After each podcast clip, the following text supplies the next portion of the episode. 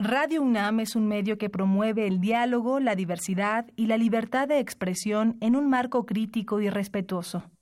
Los comentarios expresados a lo largo de su programación reflejan la opinión de quien los emite, mas no de la radiodifusora.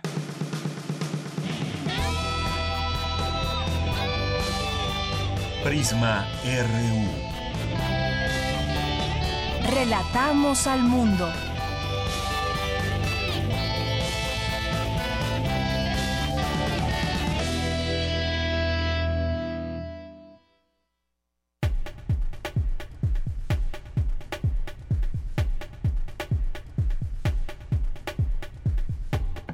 Muy buenas tardes, tengan todos ustedes. Soy Virginia Sánchez y en nombre de mi compañera Deyanira Morán y todo el equipo que hace posible esta transmisión, le damos la más bienvenida a Prisma RU.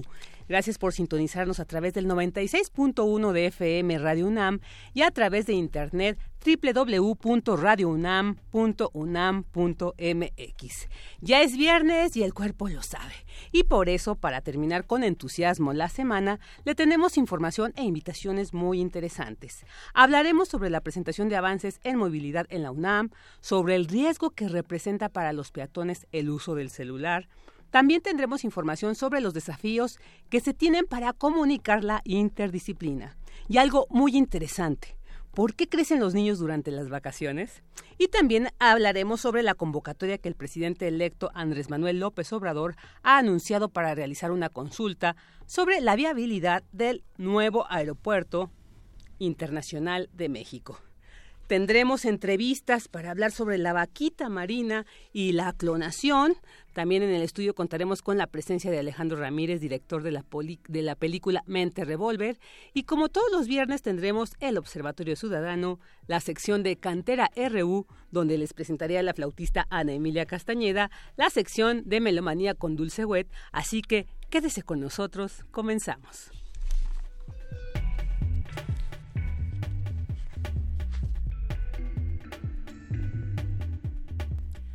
Vámonos con el resumen. En temas universitarios, académico de la UNAM nos explica por qué los niños crecen durante las vacaciones. Si quieres saber por qué, escucha a Cristina Godínez más adelante. Y la UNAM adquiere nuevos Puma Bus en beneficio de la comunidad universitaria. Al respecto, mi compañera Cindy Pérez nos hablará y señala académica de la UNAM que la ciencia debe difundirse más como una disciplina que como un mero producto. En unos minutos, Dulce García nos tiene esta información. En temas nacionales, el equipo de transición de Andrés Manuel López Obrador informó que obtuvo un resultado desfavorable en uno de varios estudios que comisionó sobre la operación simultánea del actual aeropuerto de la Ciudad de México y otro aeropuerto en Santa Lucía detener la construcción del nuevo Aeropuerto Internacional de México costaría 100 mil millones de pesos al gobierno. Así lo informó Javier Jiménez Espriu, próximo titular de la Secretaría de Comunicaciones y Transportes. El SAT investiga la situación fiscal del hijo del contraalmirante Vidal Preciado Díaz Mirón porque recibieron contratos de la Armada y seis meses se tardaron las autoridades federales en realizar la primera diligencia de búsqueda de las personas desaparecidas, presuntamente por elementos de la Marina en Nuevo Laredo. La Secretaría de Relaciones Exteriores rechazó ayer proteger al exgobernador de Chihuahua, César Duarte, porque, aseguró, su eventual captura y extradición están en manos del Departamento de Estado de Estados Unidos. En tanto, un juez federal de la Ciudad de México otorgó la libertad al exgobernador de Sonora, Guillermo Padres, en la acusación de defraudación fiscal. Y los pocos más de 6.000 elementos que integran el cuerpo de guardias presidenciales conformarán dos, dos brigadas de la Policía Militar que actualmente realiza operaciones contra el crimen organizado. La organización civil Derecho Sin Fronteras, dedicada a trabajar temas de urbanismo y derecho a la ciudad, mapeó los riesgos que dejó el sismo del 19 de septiembre y detectó daños maquillados en obras nuevas. Un estimado de 50 toneladas de la droga conocida como cristal, así como precursores químicos y las instalaciones de un narcolaboratorio fueron asegurados por elementos de la Secretaría de Marina. La Procuraduría General de la República busca en Jalisco a Nemesio Ceguera Cervantes, alias El Mencho, líder del cártel Jalisco Nueva Generación y por quien ofrece una recompensa de 30 millones de pesos. Especialistas en género capacitarán a la comunidad universitaria y sociedad sobre acoso y hostigamiento sexual en seis universidades que integran la región centro-occidente de la Asociación Nacional de Universidades e Instituciones de Educación Superior, ANUYES. Y en temas de economía, la Profeco emitió una alerta para la revisión de 10 modelos Honda y Volkswagen por posibles fallas en las bolsas de aire y el sistema de frenos. En temas internacionales tenemos que los casos confirmados del nuevo brote de ébola que afecta al noreste de la República Democrática del Congo asciende ya a 51, 17 de ellos fallecidos. Hoy en la UNAM, ¿qué hacer y a dónde ir? Te recomendamos la puesta en escena Edipo, Nadie es ateo del dramaturgo David Gaitán, autor de más de 13 obras de teatro. Esta versión libre gira en torno al mito original, planteando a partir de una argumentación amplia y basada en la premisa formal del vértigo, una disertación a propósito del concepto de la verdad y su aplicación en contextos tanto íntimo como de política pública. Las funciones serán hoy a las 20 horas, mañana sábado en punto de las 19 y domingo 18 horas, en el Teatro Juan Ruiz de Alarcón. La entrada general es de 150 pesos con descuento especial a estudiantes y profesores. La compañía de danza Cuerpo Mutable presenta la puesta en escena Nina, bajo la dirección de la coreógrafa y bailarina mexicana Lidia Romero, quien cuenta con más de 40 años de experiencia en la danza. En esta pieza dancística, los personajes vestidos de blanco ejecutarán un ensamble de armonía cristalino, donde la economía de recursos magnifica la capacidad expresiva. Las funciones son hoy a las 20 horas y mañana sábado en punto de las 19 horas. La entrada general es de 80 pesos. No olvides visitar la Feria de Útiles Escolares y Cómputo 2018, que ofrece a la comunidad universitaria y público en general opciones preferenciales para la adquisición de útiles escolares, equipo de cómputo, software y materiales de apoyo al estudio. Podrás comprar desde un lápiz hasta una computadora. Esta expo es itinerante y hoy se encuentra en la FE Zaragoza y en la preparatoria número 8 de 9.30 a 18 horas. La entrada es libre. Consulta fechas, horarios y otras sedes en www.útilesycómputo.com cómputo.unam.mx.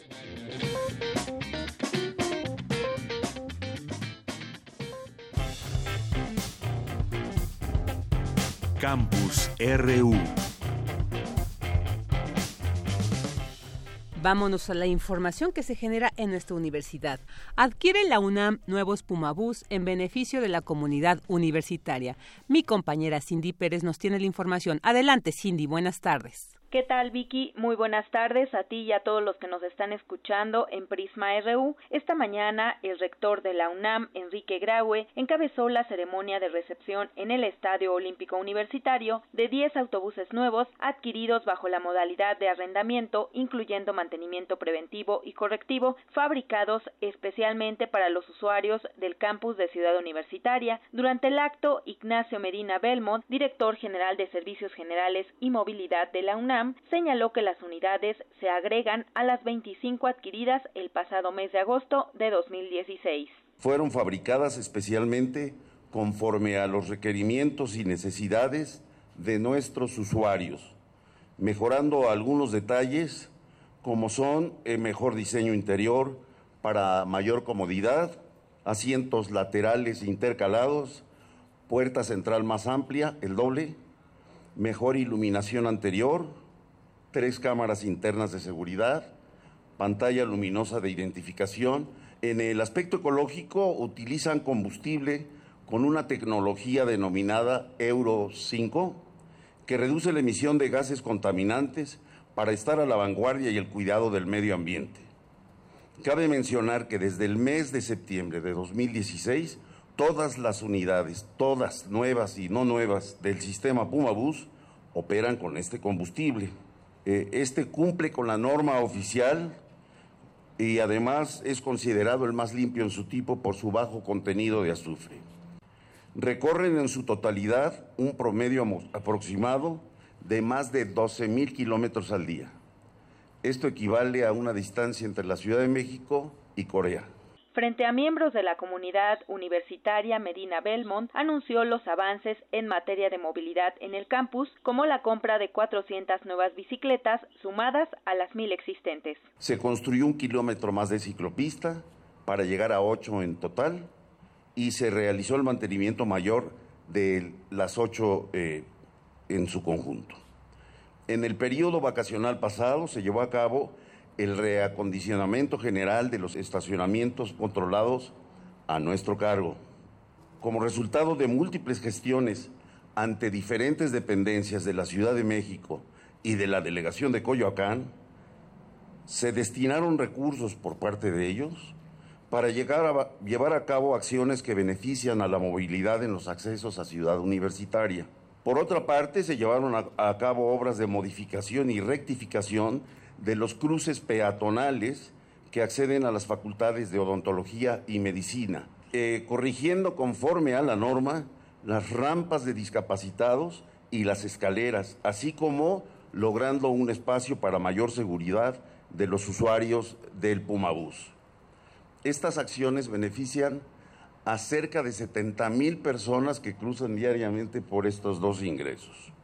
Hemos recibido por parte de ellas asesoría especializada, como es el caso de los institutos de investigaciones en matemáticas, de geografía, de ciencias del mar, de ingeniería, de química, de física, del Centro de Ciencias de la Complejidad, de las facultades de arquitectura e ingeniería, las coordinaciones de humanidades y difusión cultural y el programa de estudios sobre la ciudad. Vicky, la red de Pumabús, tiene 13 rutas en el campus de Ciudad Universitaria. Opera de lunes a viernes en un horario de 6 a 22 horas, mientras que los fines de semana varía el horario de cierre en algunas rutas. Es la información que tenemos. Muy buenas tardes. Buenas tardes, Cindy. Muchas gracias. Pues ahí están nuevos Pumabús para podernos desplazar a donde queramos dentro de la ciudad universitaria. Y bueno, pues hemos visto que muchos accidentes automovilísticos han estado relacionados con el uso del celular, pero también esto representa un riesgo para el peatón. Nuestra compañera Dulce García nos habla sobre estos desafortunados vicios que se tienen. Adelante.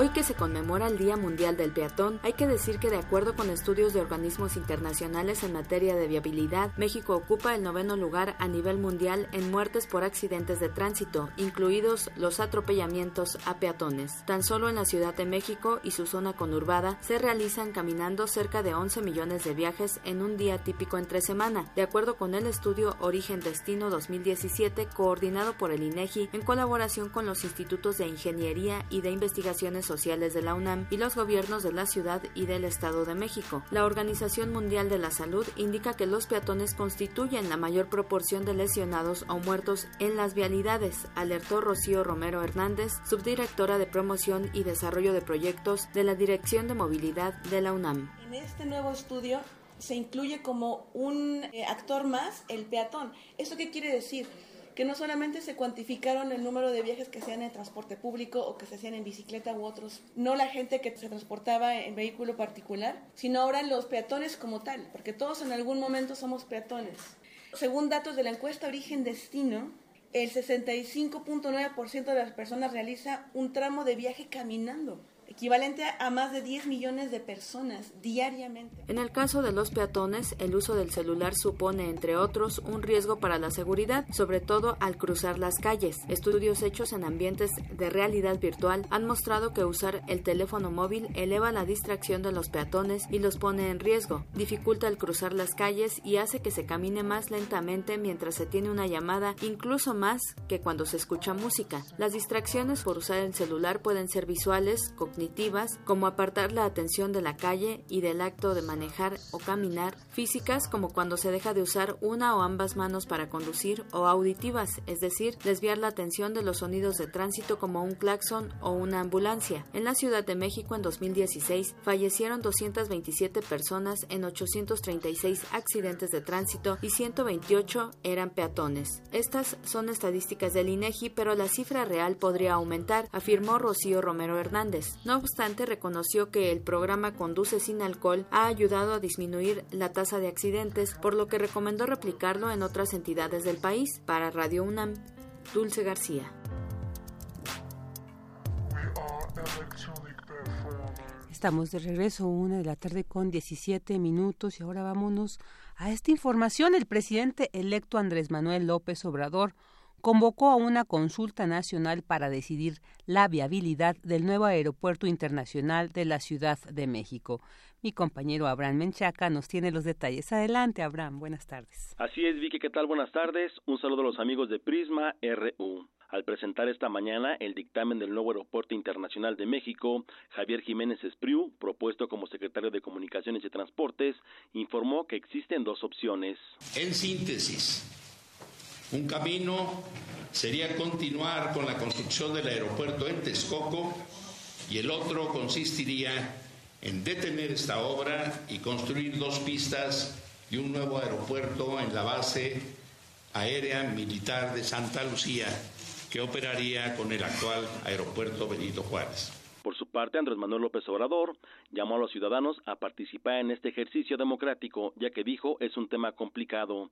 A finales de octubre indicó se aplicará una encuesta nacional para conocer el sentir de la población. Y que se ponga por delante, como debe de ser, el interés general, no los intereses personales o de grupos sino el interés de la nación. Vamos a resolver esto, no debemos de preocuparnos por el tiempo que nos lleve,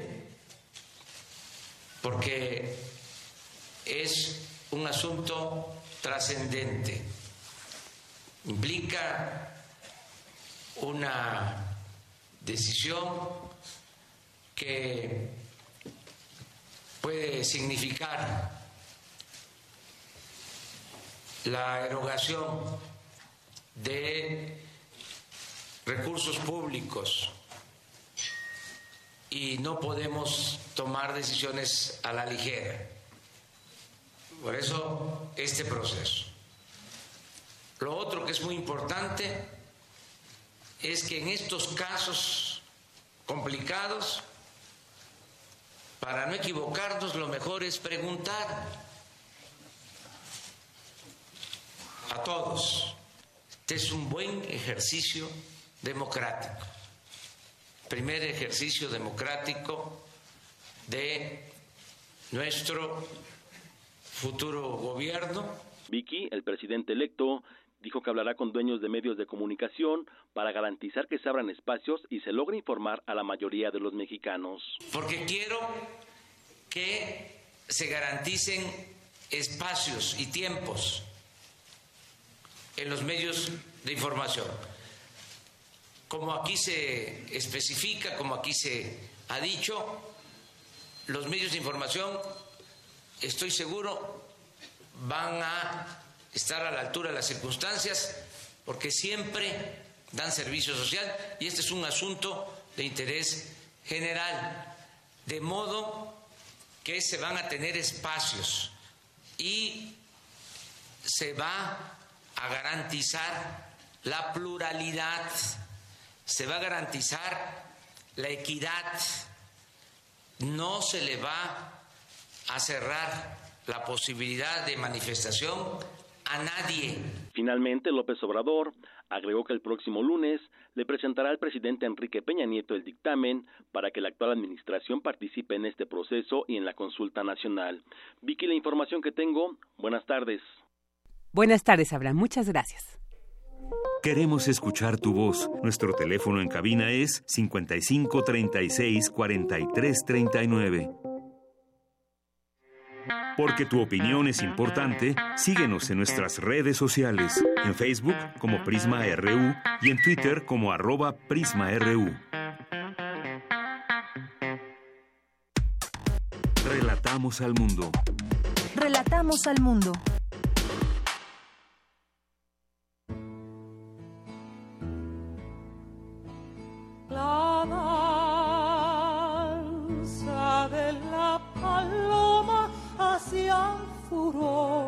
Observatorio Ciudadano de Coyoacán. En medio de los desastres de la nación. Ya estamos de regreso, una de la tarde con 22 minutos y estamos en esta sección de Observatorio Ciudadano de Coyoacán y pues nuevamente nos acompaña aquí Guillermo Zamora, periodista. Buenas tardes. Buenas tardes, Virginia. Y también tenemos aquí, contamos con la presencia de Miguel Ángel Hernández, abogado con maestría y diputado local de Morena en la Asamblea Legislativa. Bienvenidos, ¿qué tal? ¿De qué vamos a hablar el día de hoy? Buenas tardes, muchas gracias por el espacio como siempre. Sí, Hoy, ¿qué, ¿qué vamos a platicar respecto de qué tema? Mira, el, eh, el tema de hoy eh, se trata de Coyoacán. Coyoacán eh, ha tenido una serie de problemas muy serios desde el año de 2012. El 2012, desde la aparición en la delegación de, de Coyoacán de Mauricio Toledo, se han ido registrando una serie de, de, problemas muy serios, como digo, y han llegado, ha llegado a formarse un casicazgo, un casicazgo que mm, precisamente lo jefatura Mauricio Toledo y ha impuesto en el 2015 a Valentín Maldonado y ahora en el 2018 al futbolista Negrete. Entonces, em, se, han cometido una serie de, irregularidades desde la, desde la, campaña y eh, han llegado a golpes, a, una serie de, de, fraudes, de compra de votos, etcétera. Es precisamente lo que Miguel Ángel Hernández, diputado en la Asamblea Legislativa, eh, nos va a relatar. Adelante. Sí, bueno, primero que nada, muchas, muchas gracias por este espacio. Eh, Guillermo Zamora, muchas gracias, eh, coordinador del Observatorio Ciudadano, muchas gracias a Red UNAM, a todo el auditorio por este espacio que nos brindan. Como ya eh, ha comentado nuestro compañero Guillermo Zamora, pues ha sido todo un contexto que ha vivido la delegación Coyoacán. En últimas fechas, durante el proceso electoral, se vivieron actos de violencia que lamentablemente eh, pues terminaron también con la vida de una de nuestras compañeras, la compañera Marta Reyes. Y, y, bueno pues eh, estos hechos han sido eh, ya pues denunciados ante diversos órganos electorales ante la misma procuraduría nos sorprende que hace unos días el Tribunal Electoral de la Ciudad de México debido a quejas que interpuso eh, nuestros representantes ante los órganos electorales, eh, quejas eh, por violencia política, por violencia de género, por uso indebido de recursos públicos y por calumnias que se presentaron en eventos de precampaña de la doctora Claudia Sheinbaum aquí en la delegación Coyoacán. Eh, nos sorprende mucho eh, una resolución en donde es de comentar que de los cinco magistrados, eh, tres estuvieron a favor y dos en contra. es decir, en esta resolución se determinó que no que el proyecto sostiene que el cúmulo de la evidencia probatoria que obra en autos no fue posible identificar a las personas que cometieron dichas conductas, es decir, no se puede atribuir responsabilidad a persona determinada. Eh, ¿Cuáles fueron estas evidencias probatorias que presentaron? Bueno, las evidencias que se presentaron eh, fueron eh, videos, fueron notas periodísticas, incluso dos periodistas que además resultaron eh, agredidos eh, también eh, presentaron pues sus testimonios y, y, bueno como todos sabemos porque además los diversos medios de comunicación dieron fe de lo que ahí sucedió pues la participación de personas en, en, en, estos eventos, ¿no? Con todo el ánimo de perjudicar con todo el ánimo de pues de generar este clima de, de violencia. Entonces pues eh, lamentamos esta esta eh, resolución que hace unos días se acaba eh, de dar, eh, que además no ayuda a, a que sigamos trabajando en instituciones fuertes, en instituciones eh, que sean confiables. Hoy por hoy tenemos que fortalecer nuestras instituciones y me parece que una de las grandes tareas que se tienen que hacer es eh, fortalecerlas, en donde sigamos impulsando pues una democracia eh, en donde pues todos participemos, en donde además se respeten los derechos de la ciudadanía, ¿no? El hecho de, de, de, manifestarse, del hecho de, pues de eh, participar en, en, política, pues tiene que ser un derecho de todas y de todos. Y, y no podemos permitir, porque además esto genera un antecedente en donde no podemos darnos el lujo de que hechos como los que sucedieron el 3 de enero y el 15 de diciembre del año pasado y el 3 de enero de este año pues eh, empañen los procesos electorales. Eh, tenemos que eh, impulsar procesos transparentes de participación, debate de ideas, de, análisis de propuestas y, no por el contrario. Entonces, eh, pues esta resolución, pues consideramos que pues viene a empañar, ¿no? Y no ayuda, no ayuda al fortalecimiento del sistema democrático. ¿Y hay posibilidades realmente de alcanzar esa justicia? Pues es lo que buscamos, ¿no? es lo que lo, lo que buscamos y, tratamos de que tengamos este tipo de instituciones. Ah, por eso ahora a la llegada ya de, de, de, Morena, pues vamos a buscar, vamos a buscar que desde los diferentes ámbitos se fortalezcan. No podemos seguir permitiendo una ciudad en donde se han perdido, se han perdido los eh, derechos, eh, libertades conquistadas además desde hace muchos años. Tenemos que recuperar y es el deber de, de cada uno de las personas que intervienen desde el gobierno y la ciudadanía. Entonces eh, agradecemos mucho este espacio porque pues esto nos permite eh, manifestar y, y, y, sobre todo invitar a que eh, tanto a las autoridades como a la ciudadanía, pues a que trabajemos en ese sentido. Y bueno, además hablar de una persona fallecida también es algo muy lamentable, ¿no? A veces hay agresiones que llegan a este, este punto de arrancar vidas y ahí es cuando ya es inadmisible. Y al respecto, Lorena Martínez del auditorio pregunta, ¿quién se va a hacer cargo de los gastos de la persona fallecida? ¿Qué garantías hay para los militantes que corren riesgos y dan todo por sus representantes? En este contexto, además, cuando pues hay resoluciones negativas ante estas demandas, ¿qué, eh, ¿qué queda? Como decía Guillermo, ahora que, o sea, ¿qué procede ante esta resolución?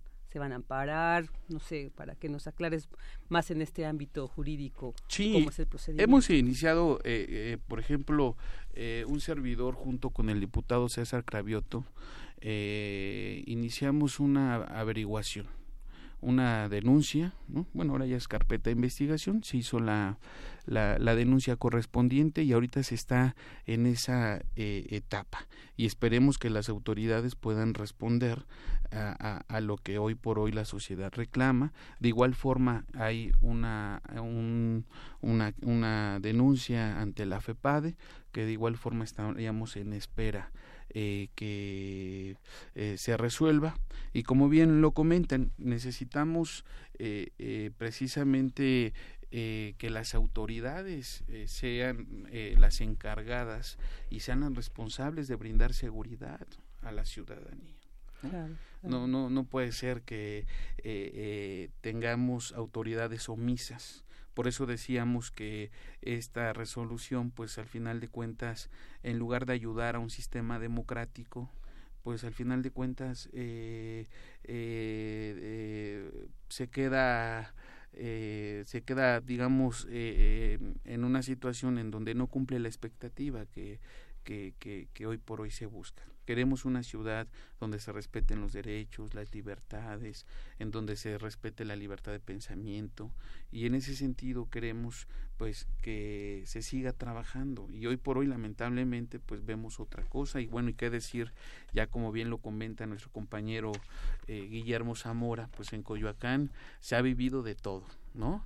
Eh, además de, en, e, esta es tan solo una de las quejas que se han interpuesto. Otra de las quejas han sido los gastos excesivos que se vivieron en el pasado proceso electoral, en donde se regaló de todo, vajillas, pans, tabletas, infinidad de cosas.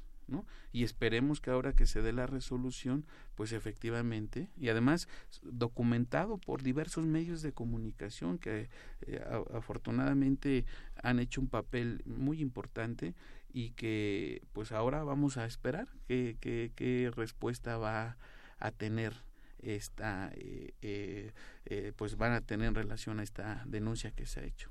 Y seguramente hay eh, mejores posibilidades sin Mancera ya en la jefatura de gobierno de la ciudad y Héctor Serrano también ya fuera. Eh, hay, habrá más posibilidades en ese momento con Claudia Sheinbaum en, eh, en la Ciudad de México. Así es, así es. Sí, pues lo que lo que ahora en este nuevo escenario, pues es lo que se busca recuperar eh, eh, la ciudad, ¿no? Como todos vimos ya eh, y, hemos vivido la situación en la que hoy nos encontramos, pues precisamente buscamos. Somos de las ciudades más inseguras, por ejemplo, ¿no?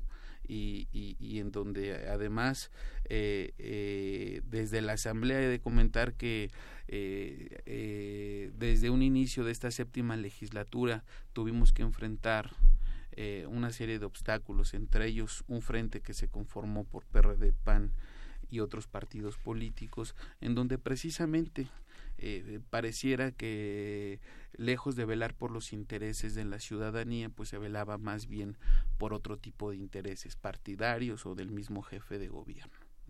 Entonces yo espero que pues ya ahora, eh, ya en otra circunstancia política, pues vamos a generar otras condiciones y otras acciones. Y buscar cambiar la situación tan grave que prevalece en Coyoacán. Claro, también, Miguel Ángel, quisiera también preguntarte un poco la situación en Puebla, ¿no? Esta movilización que se ha dado, ¿no? De ciudadanos y también de, de militantes de Morena en contra de, se dice, hubo un fraude en esta gubernatura. ¿Hay alguna también relación, digamos, ahí de repente vínculos en estas luchas? Pues de alguna manera, eh, creo que el, el, modus operandi que se denuncia es similar. Sí, pues es que a lo largo de los años, pues hemos vivido en diferentes entidades de la República, eh, pues este tipo de, de, fraudes, conductas. Entonces, eh, pues lo que buscamos es que sean procesos transparentes, ¿verdad? Procesos eh, en donde la voluntad de la ciudadanía, la voluntad del pueblo sea la que determine quién, quién ha de ser nuestros gobernantes, quiénes han de ser nuestros legisladores lamentablemente pues hemos vivido eh, eh, esquemas en donde la corrupción en donde eh, el fraude se ha hecho presente. Entonces hoy por hoy nuestros compañeros de Morena en Puebla pues están luchando porque precisamente se transparenten y se reconozca el, triunfo del pueblo que es quien determina en las urnas y no que sea bajo otros esquemas. Por eso decíamos que tenemos que trabajar en este fortalecimiento de las instituciones. Tenemos que ser, eh, eh, tenemos que hacer una, una limpia, como eh, comenta el licenciado Andrés Manuel, en diferentes órganos, porque eh, no podemos eh, seguir viviendo de la misma manera. Y en el marco jurídico es posible, o sea, que digamos no quede en la movilización social, porque a veces se genera, bueno, esta perspectiva de nos movilizamos socialmente, pero a veces no pasa nada, ¿no? Precisamente ustedes hacen una, esta denuncia, ¿no? Por estos delitos, por estas irregularidades, hay una resolución en contra, entonces a veces la gente se queda con esa inquietud de, bueno, estas instancias no responden como si uno quisiera, pero ¿existe esta posibilidad dentro de jurídicamente hablando? Pues están, están los medios legales que nos da la propia ley para poder eh, eh, pues realizar las denuncias correspondientes. Y sin embargo también eh, políticamente se tiene que trabajar y, y jurídicamente el problema que hay es que eh, lamentablemente luego en este tipo de órganos eh, de, de, toma de decisiones, eh, quienes están representan otro tipo de intereses o llegan por ciertos em, o llegan acompañados ¿no? de, de, estos lazos de amistad, de amiguismo, ¿no? y al momento de poder resolver, pues efectivamente vemos resoluciones que al final de cuentas no, no hay una satisfacción para la ciudadanía. Entonces tenemos que buscar la, la autonomía de ciertos órganos, ¿no?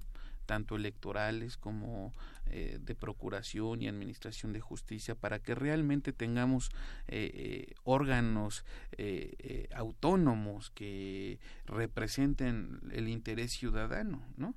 Y que no se deba el que está en, en, el, en la dirección o el que está decidiendo, pues se deba a otro tipo de interés, sino más bien que se deba a la gente, que se, se deba al, a la responsabilidad que tiene como servidor público.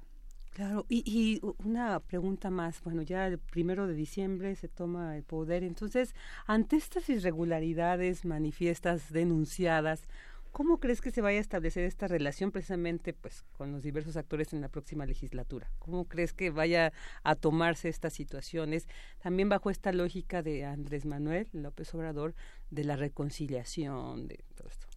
Sí, pues se va a trabajar muy fuerte, ya de hecho se están trabajando tanto a nivel federal como a nivel local sobre una serie y un paquete de iniciativas que van encaminar van encaminadas precisamente a poder eh, eh, eh, pues recomponer ¿no? La, la, situación que hoy por hoy vivimos tanto a nivel nacional como en la propia ciudad.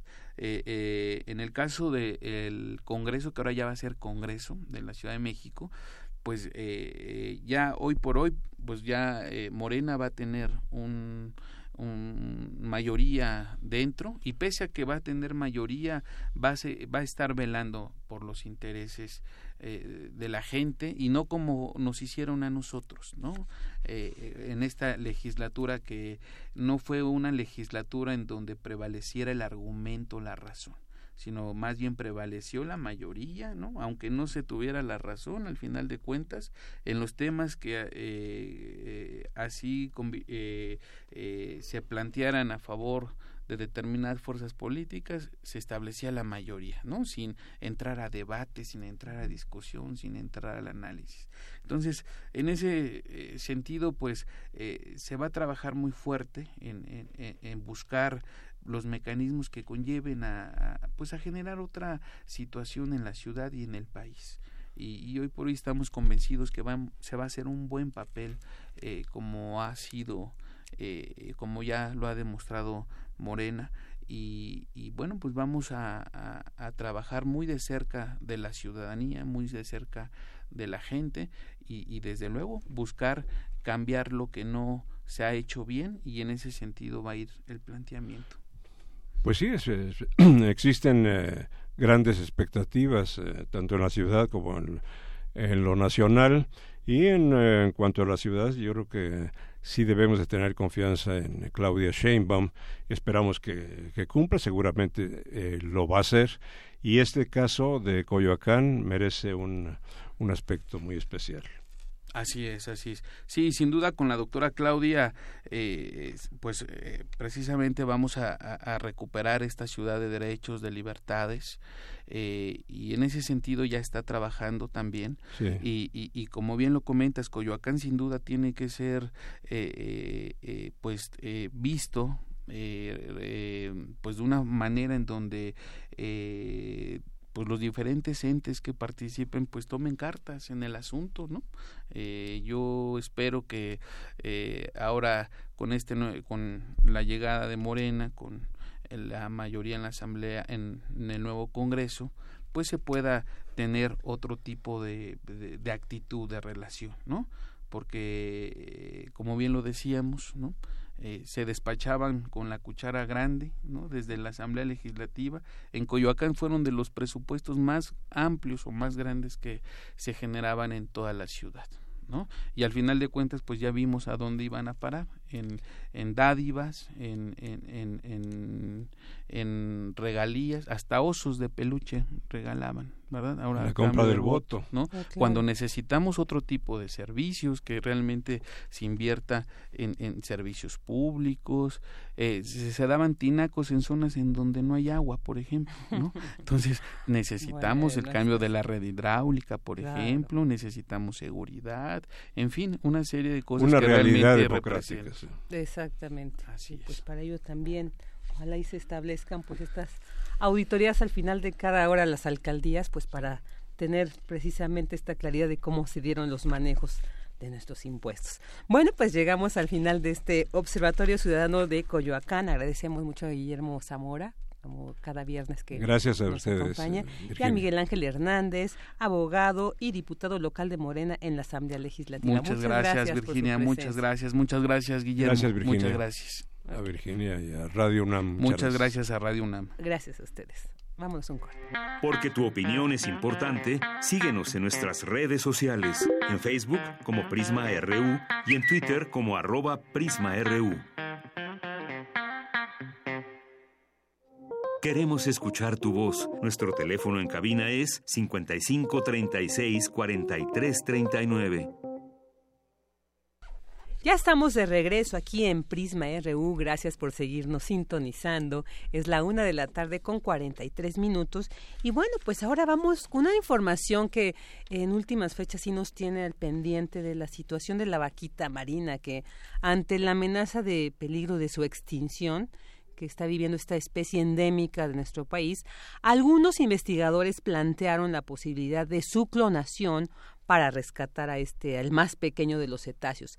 Sin embargo, recientemente unos investigadores en San Diego, California, determinaron que no es posible esta clonación. Para conocer más detalles al respecto, tenemos en la línea a Luisa Niboni Ramírez, ella es curadora educativa del Universum. ¿Qué tal, Luisa? Muy buenas tardes.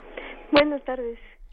Bueno, pues esto, para empezar, ¿cómo se daría? ¿Cómo es este proceso de, de, clonación que se había planteado inicialmente de la vaquita marina para entender por qué en un momento se determina que no es posible? Bueno, eh, todavía no se ha determinado totalmente que no es posible. Uh -huh. eh, se necesitan realizar todavía más estudios, pero de hecho es eh, todavía es una esperanza que nos queda en unos años pero ahorita la principal lo principal es que todavía no está extinta esta esta vaquita no antes de pensar en clonación o algo claro. tenemos que empezar a, a, hacer acciones de conservación y y bueno y eso nos da, nos lleva a otro problema que tenemos que son las redes que ahorita están que es la principal problemática de la vaquita marina. La, las redes de pesca. Las redes de pesca exactamente Esta de la totuaba verdad es del esto sí, para... la totuaba es un pez muy muy grande, ya más o menos de puede llegar a medir hasta dos metros uh. y eso al ser tan grande pues necesitan redes de más o menos 10 centímetros. Esas son las redes que más afectan a la vaquita marina porque pues son las que se atrapan, no solo a la vaquita marina sino también a, a la fauna marina grande que son los tiburones, este, las tortugas, todos esos animales también se ven alterados por esa por las redes. Claro, no, y esto es lamentable, o sea, como bien dices, Luisa, o sea, antes de, pensar en la clonación, eh, tenemos que pensar más en la preservación de esta especie tan importante como todas, ¿no? Pero pues la situación en la que está viviendo ya 30 ejemplares nos queda, entonces creo que sí, ya hasta se han lanzado focos rojos de alerta para su conservación.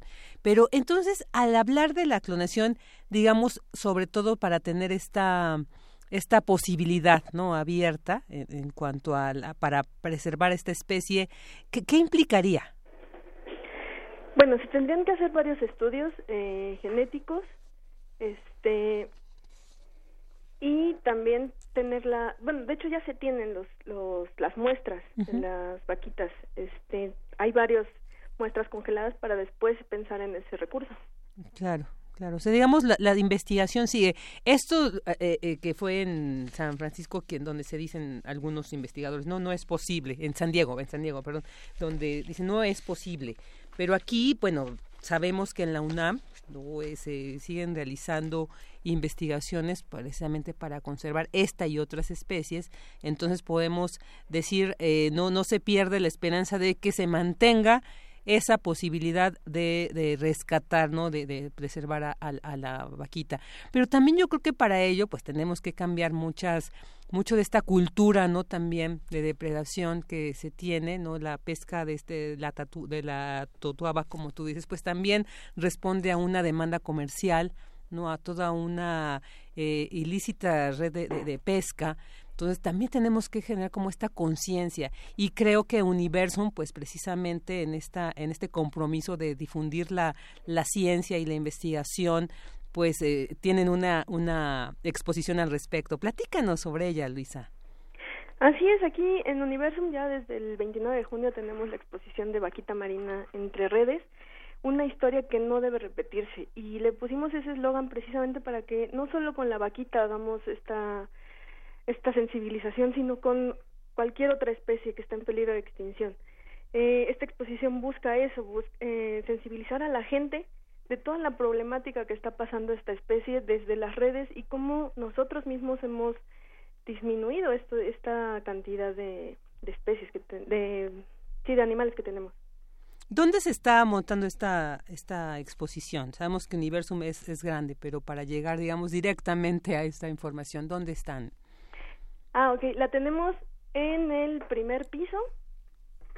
Este, en el primer piso tiene costo adicional, pueden entrar directamente a la exposición, que serían 40 pesos, o con un combo de 70 pesos. Sí, siempre es accesible, Acceso al museo y a, la, y a la exposición. ¿Y hasta cuándo va a estar esta exposición? La tenemos más o menos para principios de noviembre. Ah, principios de noviembre. ¿Es de lunes a domingo o qué días es que tenemos esta posibilidad de ir al universo? Eh, pueden visitarnos de martes a domingo, eh, martes a viernes de 9 a 6 de la tarde, sábado y domingo de 10 a 6 y este todo bueno todos esos días estamos abiertos al público. Claro, muy bien, muy interesante ahí, pues, porque como bien dices, y hay que rescatar esta idea de no pensemos en la clonación, ¿no? sino antes, más bien en la preservación de la vaquita y esta exposición creo que va a ser muy importante que la visitemos, pues, para tener más elementos, más conocimiento de por qué eh, mantener con vida esta especie y a todas las que se encuentran lamentablemente en peligro de extinción, sobre todo pues por esta depredación humana, ¿no? Que se ha vivido en, los últimos años. Bueno, Luisa, Nimo, pues muchas gracias. Te agradecemos esta entrevista, esta invitación a esta exposición sobre la vaquita marina, futuro de la vaquita marina. Muchas gracias y aquí los esperamos en Universo. Claro que sí, muchas gracias. Luisa Nibón Ramírez, curadora educativa del Universo.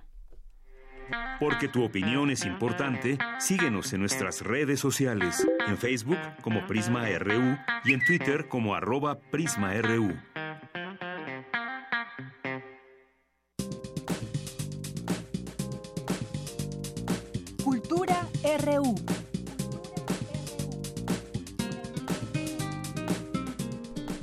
Una de la tarde con 50 minutos y ya nos encontramos en nuestra sección de cultura donde como les dije pues Tamara Quiroz nos tiene una invitación muy importante. Virginia Sánchez, ¿cómo estás? Muy buenas tardes a ti y a todos aquellos que nos acompañan a través de la frecuencia de Radio UNAM. Muchísimas gracias por dejarnos llegar hasta sus oídos. Y bueno, Virginia, ya es viernes y también como muchos saben, la comunidad universitaria de la máxima casa de estudios ya regresó a clases, muchos han ingresado por primera vez y bueno, aún estamos a tiempo de formar parte no solo del ámbito académico, sino también del ámbito artístico, de toda la oferta cultural que eh, pues nos ofrece la UNAM a través de la Coordinación de Difusión Cultural y bueno, que siempre hay muchas opciones para que participemos, para que aprendamos y también eh, de cierta forma pues compartamos a través del arte, ¿no? Que también es muy importante.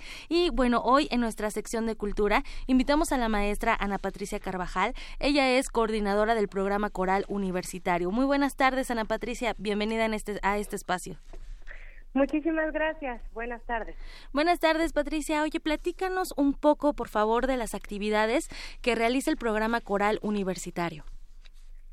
Pues el programa Coral Universitario consta de coros que se, que se que ensayan en diferentes escuelas y facultades de la universidad. Entonces, las personas que estén interesadas en aprender a cantar, a que les guste la música, que quieran, que les guste estar con otras personas, que les guste aprender en, colectivo, digamos, estar en un grupo, en un equipo, digamos, en este caso es un equipo artístico, es un equipo musical. Bueno, pues para eso está el programa Coral Universitario. Y ahí eh, tenemos coros en, muchísimas sedes de la universidad y los coros están compuestos por eh, alumnos, por académicos, por personas también eh, que trabajan en la cuestión administrativa en la universidad, es decir, está abierto a todo público, no es necesario saber música. Y, eh, y, y en este ámbito te vas formando, vas conociendo y vas creciendo y conociendo de qué se trata esto de, de cantar con otros y de, y de convivir por medio de la música, en fin, se te abre todo un universo de posibilidades por medio del, del canto coral. Claro, y sobre todo también explorar eh, ese tipo de actividad que a veces nos, nos podemos sorprender de que muchos puedan tener una voz que no sabían que, que podían cantar. Y bueno, ya bien lo mencionas, Patricia, eh, no es necesario tener alguna experiencia o conocimiento previo ni en música ni en canto, solamente se necesita una disposición y un gusto por aprender. Exactamente, eso, eso digamos que es el punto eh, más importante de nuestra convocatoria cualquiera que quiera probar, lo puede probar. Y, simplemente es una oportunidad para, para saber si podemos, si no podemos, si nos gusta, si no nos gusta, porque desafortunadamente en nuestra formación eh, académica, tanto en la educación básica como después en, a nivel secundaria, bachillerato, no existe la música realmente como una como parte de la de la matrícula, ¿no? Como una materia más de la currícula escolar existe como un detalle nada más, como algo, como un adorno o como, como algo extraordinario y en muchas escuelas no existe. Entonces la gente muchas veces ve la música como algo muy distante, como algo que no le puede, que no le pertenece, que hacen los artistas o que hace solo la gente que tiene talento, ¿no? Y en realidad la música debería ser parte de la formación estructural de cualquier persona así como a ti te enseñan a sumar o a restar sin necesidad de que te vayas a dedicar ni a la contabilidad ni a la actuaría, simplemente porque vas al mercado y sabes cuánto cuestan las cosas, así de sencillo.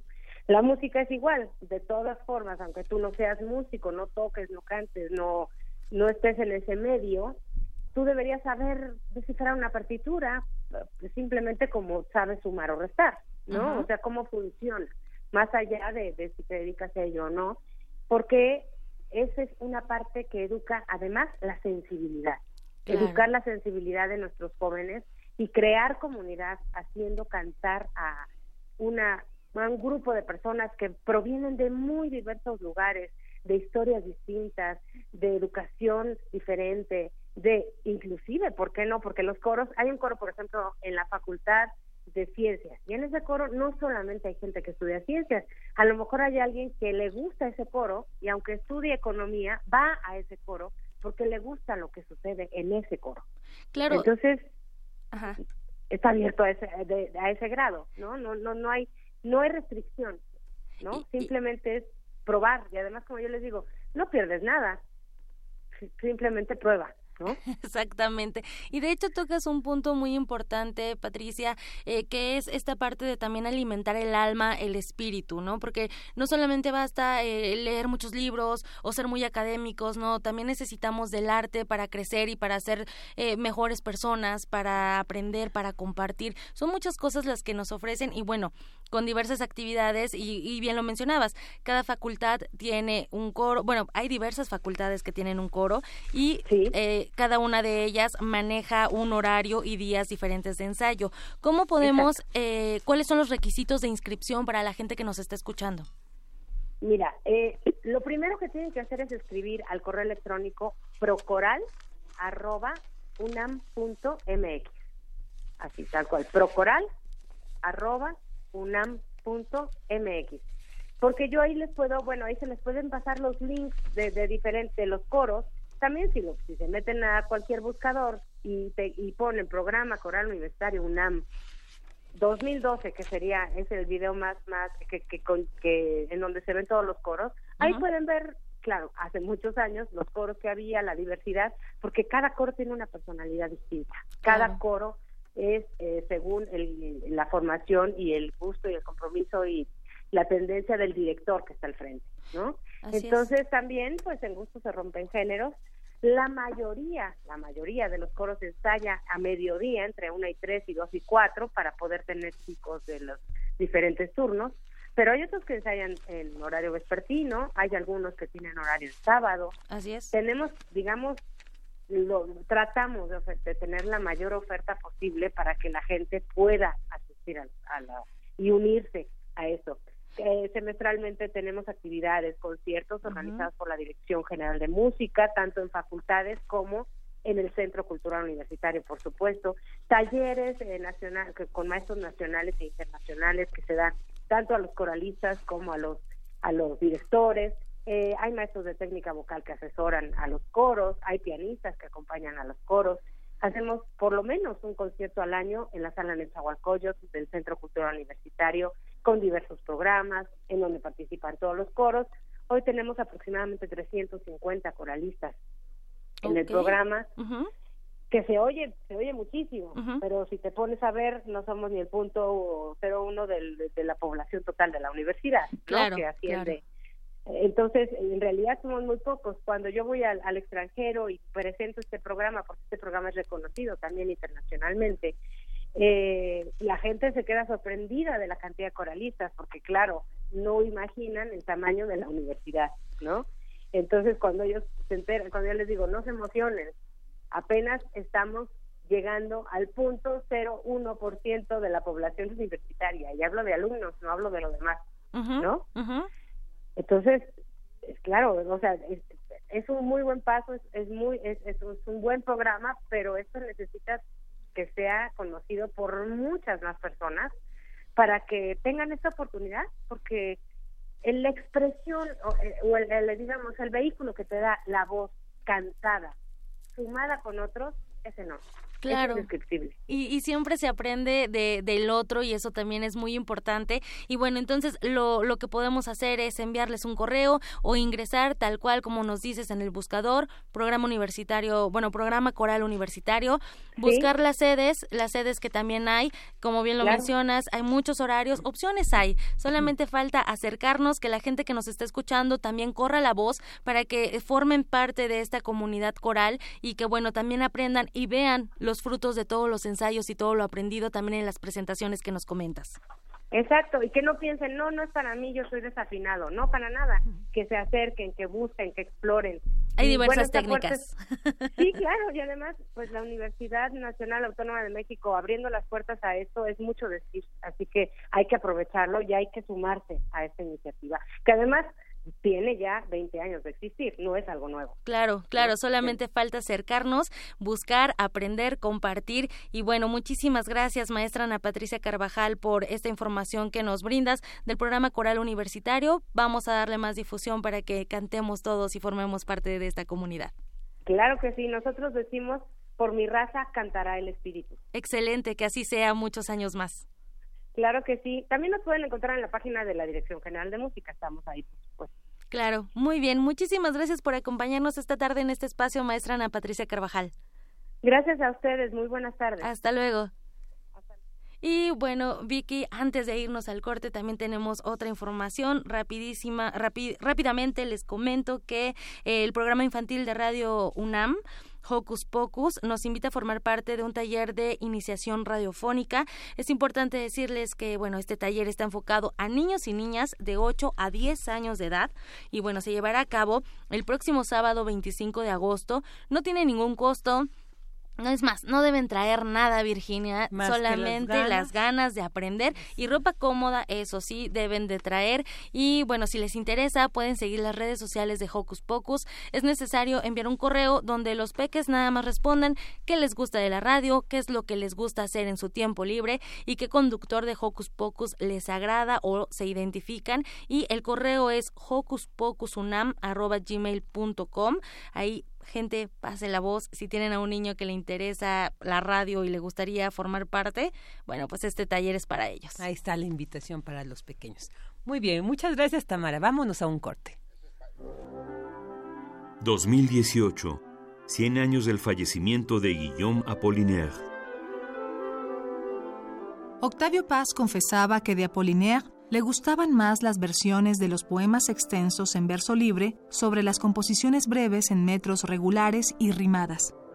Pero Apolinar es alguien que es alguien que está en tránsito también entre la tradición anterior y la que sigue. Es decir, todavía él está cerca de Malarmé, por eso puede escribir poemas rimados. Tiene muchos poemas rimados, tiene poemas pequeños como, eh, como epigramas eh, en su bestiario, por ejemplo, ¿no? que digamos eh, competen a otras tradiciones. Mario Bojorques, editor y poeta. Guillaume Apollinaire, 96.1 de FM. Radio UNAM, experiencia sonora.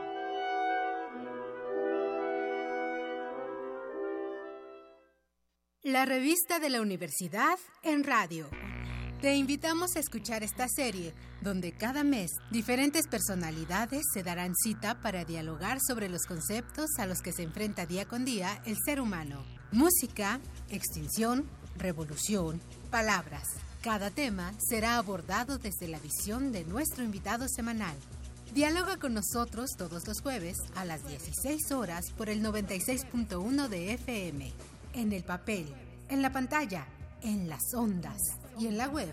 La revista de la universidad abre el diálogo en Radio UNAM. Experiencia sonora.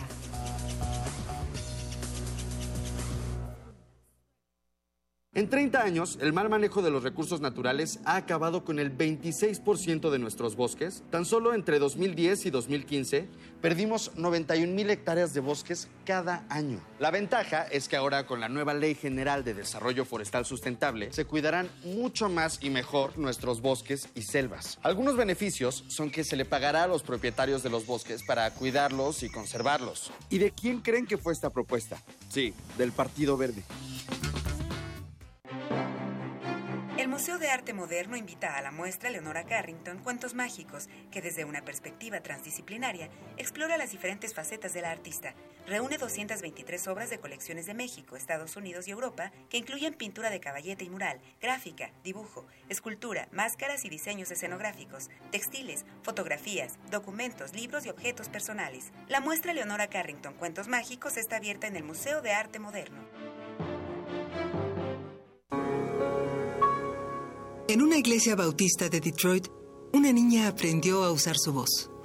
Respiró hondo y siguiendo los pasos de su madre, emitió un sonido al firmamento. Un canto que llegó a las estrellas.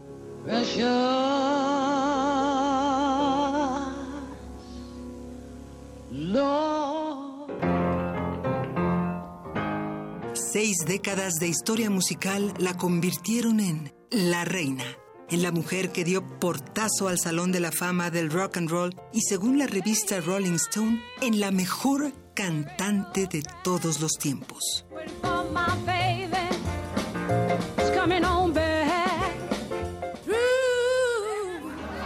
En 2015, un grupo de artistas en ciernes le preguntó cuál era la clave de su éxito, a lo que ella respondió, mantenerse fiel a sí misma.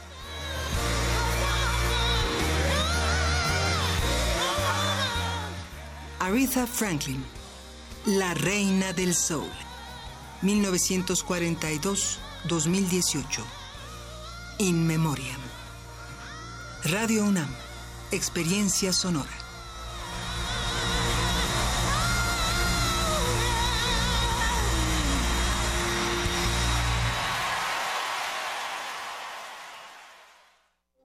Queremos escuchar tu voz. Nuestro teléfono en cabina es 55 36 43 39. Prisma RU. Relatamos al mundo. Mañana en la UNAM, ¿qué hacer y a dónde ir? Si te gusta el teatro cabaret, no te puedes perder A Chuchita sí la bolsearon, sí la llevaron al baile y sí le hicieron de chivo los tamales obra escrita, dirigida y actuada por las Reinas Chulas. A través de cuentos históricos, recuerdos traspapelados y documentos audiovisuales, Chuchita y sus amigas Lili, Oli y Lulú nos mostrarán la transformación política, social y sexual de México en los últimos 50 años. Esta puesta en escena se presenta como parte de la conmemoración del movimiento estudiantil de 1968. Las funciones son mañana sábado 18 y domingo domingo 19 de agosto en punto de las 12.30 horas en el Foro Sor Juan Inés de la Cruz, en el corazón del Centro Cultural Universitario. La entrada general es de 150 pesos con descuento a estudiantes y profesores con credencial vigente te recomendamos asistir a la Feria del Libro de Ciencias de la Salud, donde habrá presentaciones y venta de libros de diversas editoriales, actividades académicas y culturales como conferencias, visitas guiadas, mesas redondas y talleres, además de música, danza y teatro. Esta feria se realizará hoy y mañana 18 de agosto en el Palacio de la Escuela de Medicina, ubicado en Brasil número 33, Centro Histórico. La entrada es libre.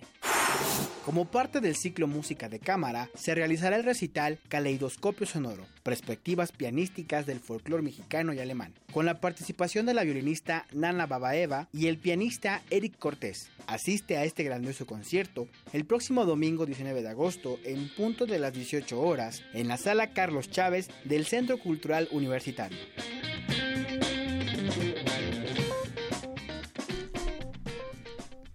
Ya estamos de regreso aquí en Prisma RU, 2 de la tarde con 7 minutos. Y bueno, me sigue acompañando Tamara Quiroz para. Así es, Virginia. Aquí sigo presente también. Porque vamos a echarle montón. No, no es cierto. Tenemos aquí, tenemos el honor de contar con la presencia de Alejandro Ramírez Corona. Él seguramente han visto alguno de sus trabajos por ahí, ahorita él nos va a platicar cuáles son estos, pero sobre todo van a empezar a, ver su nombre porque él es el director de la película Mente Revolver, una película que ya está siendo muy reconocida a nivel internacional y que bueno, donde aborda de cierta mirada la vida de un personaje que desde, desde 1994 formó parte y desde entonces más bien forma parte de la historia política de nuestro país al ser señalado como el autor material del asesinato del candidato presidencial Luis Donaldo Colosio. Es así, ¿verdad? Bienvenido, Ali. Bienvenido, Alejandro. Ay, gracias, Vicky. Gracias, Tamara. Qué contento, la verdad, de estar acá en casa. Al contrario, no, te decíamos que bueno, gracias a ti por venir a este espacio. Esta semana hemos tenido muchas recomendaciones cinematográficas y bueno, hoy no es la excepción. Esta obra llega a las salas, a diversas salas el día de hoy. Platícanos un poquito de eh, bueno, todo este proceso de filmación, de la historia de Mente Revolver.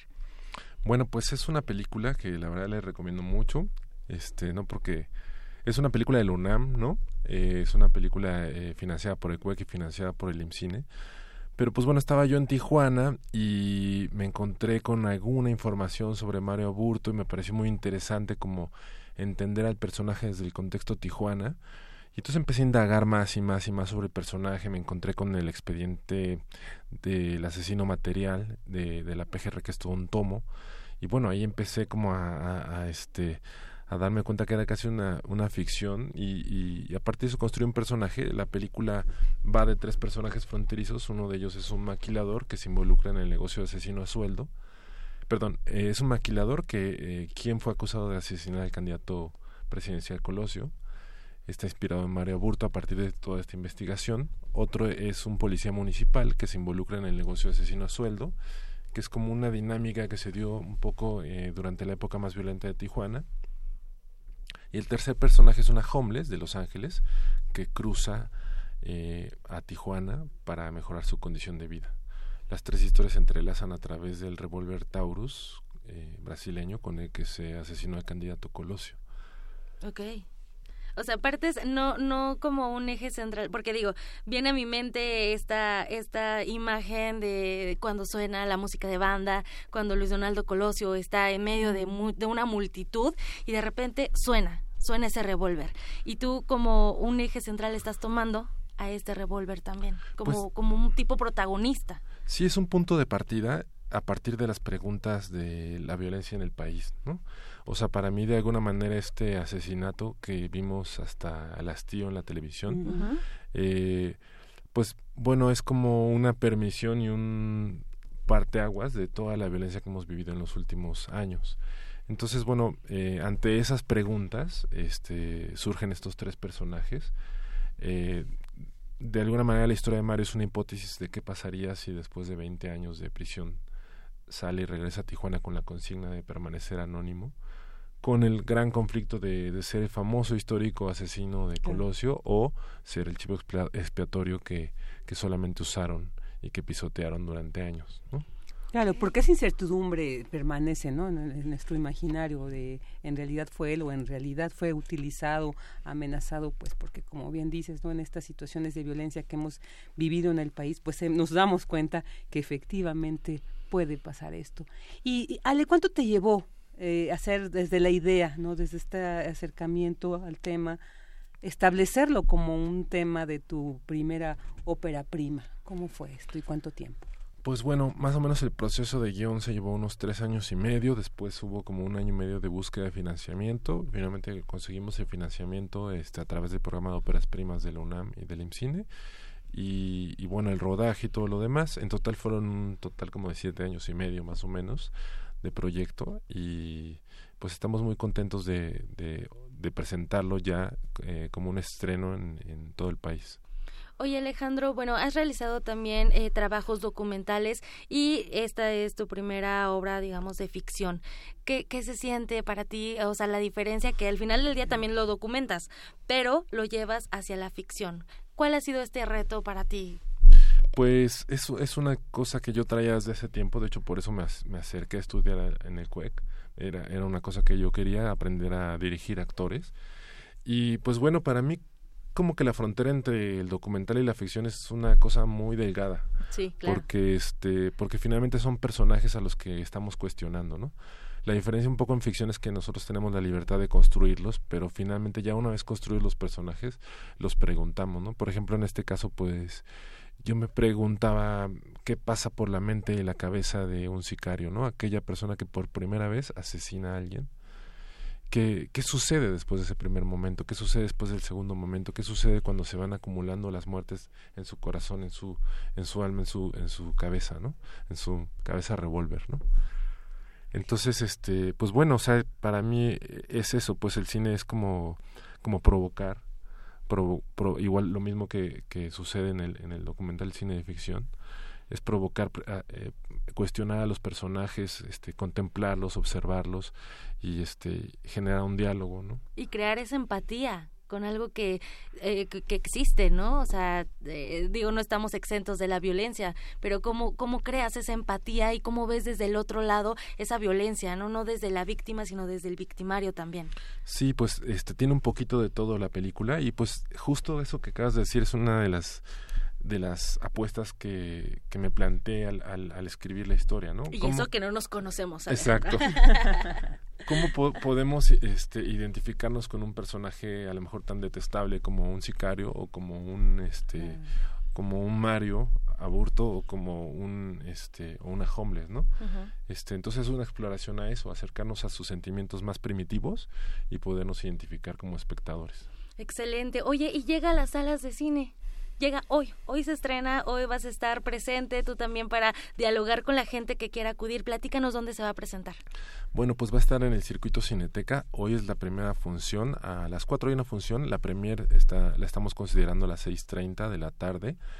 Y pues bueno, va a estar todo el mes en Cineteca, va a estar también en Cine Tonalá, va a estar en el Cine Morelos, va a estar en todos los circuitos Cineteca de, de del país poco a poco se van a ir dando las fechas. Entonces, bueno, nosotros tenemos una página de Facebook que es Mente Revolver, por si quieren consultar cartelera, pero de entrada en la Cineteca la van a encontrar todo el mes de agosto y parte de septiembre. de septiembre. Y también va a llegar a otros, bueno, porque también nos escuchan a través de Internet, también va a llegar a otros estados de la República Mexicana para que estén atentos también eh, cuando se estrene y bueno, para que vayan y vean esta ópera prima. Claro, no, y además una ópera prima que ya ha sido premiada, ya... Eh, eh, obtuvo el premio Alhambra de Oro en el Festival Internacional Cines del Sur de Granada, España, ¿no? ¿Qué, representa, Ale, el que ya está tu primer trabajo de estas dimensiones y ya tenga un, un reconocimiento de esta índole? Pues fue una experiencia increíble. Es el primer festival internacional en el que participa la película y bueno, tuvimos como la buena fortuna de que el jurado hizo una lectura muy amplia, muy muy integrada a la historia de la de la película y pues nos, nos tiene muy contentos. Muy interesante la verdad este mostrar el discurso de la película en otro lado porque sí tiene una preguntada mucho acerca de la violencia en México no y eso también a mí como que me revolvió el mismo discurso que se construyó, dije, claro, o sea, estamos reflexionando a partir de eso, ¿no? Este, realmente eh, la violencia es un, un sistema que redondo del cual da vueltas como un revólver y no podemos salir de él o sí podemos salir de él, ¿no? Justo ahora en tiempos de transición y de cambio de gobierno, pues decimos, bueno, o sea, sí es, sí es una pregunta que se pone sobre la mesa, ¿no? ¿Quiénes protagonizan esta película? Bueno, eh, Baltimore Beltrán, eh, José Meléndez y Bela Merlin. Eh, Baltimore Beltrán es un actor de aquí de la Ciudad de México, José Meléndez es un actor de Mexicali y eh, Bella Merlin es una actriz inglesa que conocimos en Los Ángeles y que interpreta el, esta homeless norteamericana que cruza a México. Excelente. Oye Alejandro, y bueno, te acompañan estos tres grandes actores y cuéntanos un poco de la música de, de este filme. Bueno, pues fue una ¿A cargo de quién está? fue una experiencia increíble. En general, eh, buscamos que toda la película tuviera un espíritu Tijuana. Okay. Eh, esta es una historia contada desde Tijuana. Entonces, este, pues bueno, mm, buscamos también que mucho del talento que participó en la película fuera de allá. Y Sonidero Travesura es una banda eh, de electrocumbia. Sonidero Travesura. Sí, con una propuesta, la verdad, increíble, muy revolucionada. Ajá. Este, es una, es una banda tijuanense que digamos toca mucho aquí en la Ciudad de México un poco, pero especialmente en Tijuana y San Diego. Y, y pues bueno, ellos jamás habían hecho un soundtrack de, una película y, y, nos involucramos muy bien, o sea, ellos se metieron mucho a la historia, mucho especialmente a la emocionalidad de los personajes, cada personaje tiene su propio ambiente sonoro que tiene mucho que ver con la música y y pues bueno, este les recomiendo mucho la banda, se llama Sonidero Travesura. Excelente. Oye Alejandro, ¿y te enfrentaste a alguna dificultad para filmar en Tijuana? Eh, pues no, de, de, verdad que fue un rodaje súper amable. Yo creo que todo lo contrario, nos encontramos con mucha amabilidad, con mucha disposición. Finalmente es una ciudad fronteriza donde la gente pisa y, y al poco tiempo se va. Entonces eso genera una amabilidad muy entrañable. Excelente. ¿no? O sea, la gente que llega es como tratada muy bien. Muy bien. Bueno, Vicky, bueno, ahí tenemos una opción muy excel excelente opción para este fin de semana, justo para hoy, para que vayan a la Cineteca Nacional. Exactamente. Y bueno, quienes no pueden ir hoy, ya saben, va a estar el mes de agosto y parte de septiembre en la Cineteca Nacional y también eh, a partir del sábado hasta el 21 de agosto en el Cine Tonalá, ahí en la Roma y bueno, posteriormente se va al Cine Morelos en Cuernavaca. Así ¿no? Y entonces ahí están las opciones. No dejemos de ver estas estos filmes que bueno, pues seguramente van a seguir eh, cosechando muchos reconocimientos, muchos triunfos, porque un trabajo de siete años yo creo que indica además una delicadeza, una meticulosidad para hacerlo un profesionalismo y que bueno el trabajo quienes conocemos el trabajo documental de Alejandro Ramírez no tenemos ninguna duda en que Mente Revolver marcará también la cinematografía de nuestro país. Excelente. Alejandro, muchísimas gracias por acompañarnos, por platicarnos de este filme, por compartirnos tu experiencia en esta ópera prima. Y bueno, personalmente eh, yo sí prefiero la, ir a la premier porque bueno, ahí vas a estar tú. Sí, ahí vamos a estar. También eh, vamos a tener un Q&A mañana en el Cine Tonalá a las 6.30 de la tarde también. Ok, lo vamos a compartir. Ah, no, ya está en nuestras redes sociales, estamos como arroba prisma.ru para que chequen ahí más información y para que sigan también el Facebook de Mente Revolver. Muchas gracias, Alejandro. Les agradezco profundamente, muchas gracias. Virginia, ahora sí yo ya me despido, que tengan muchas muy buen gracias, fin de semana. Igualmente.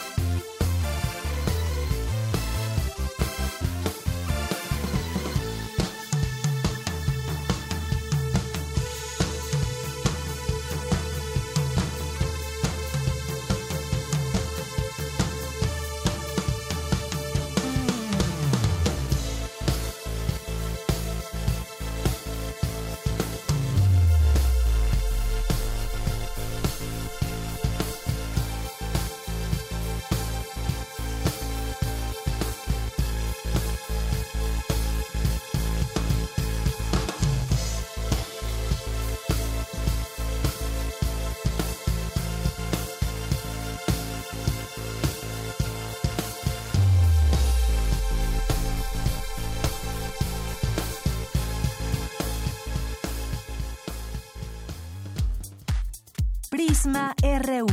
Relatamos al mundo.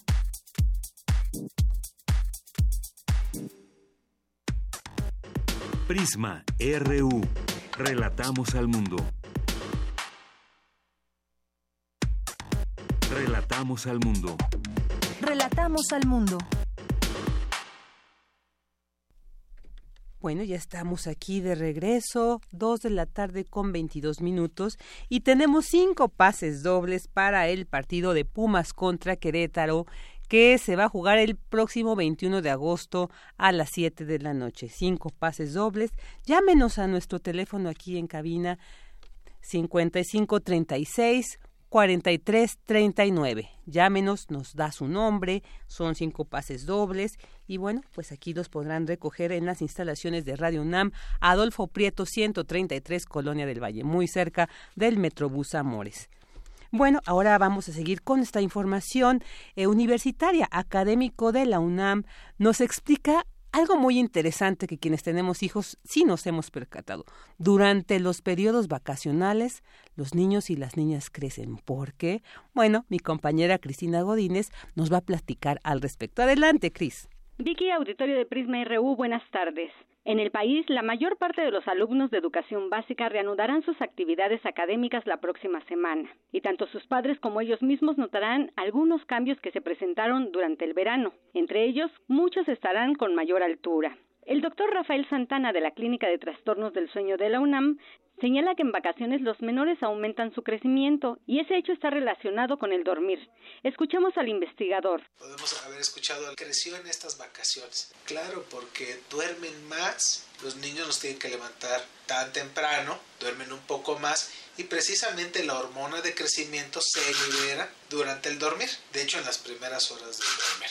No dormir es la base de trastornos metabólicos, cardiovasculares, de problemas en el rendimiento escolar, de problemas en el crecimiento, de abuso de sustancias. Yo creo que estamos hablando de un fenómeno que requiere nuestra atención y que requerimos políticas que tienen que ver en salud, pero también en educación que consideren al dormir y laborales. ¿Para qué? Pues precisamente para poder atender a tu familia, tener tiempo de, de tener de dispersión, de hacer ejercicio. Hoy no lo tenemos, hoy tenemos todos los problemas que se asocian a no tener la cantidad de sueño. El doctor Santana hizo un llamado a respetar el sueño de los niños y dijo que poco a poco se adaptarán a la nueva rutina escolar. También recomendó vigilar que los niños se acuesten temprano, porque no hay medicamento o terapia que logre los efectos que tiene el dormir. Vicky, este es mi reporte. Buenas tardes.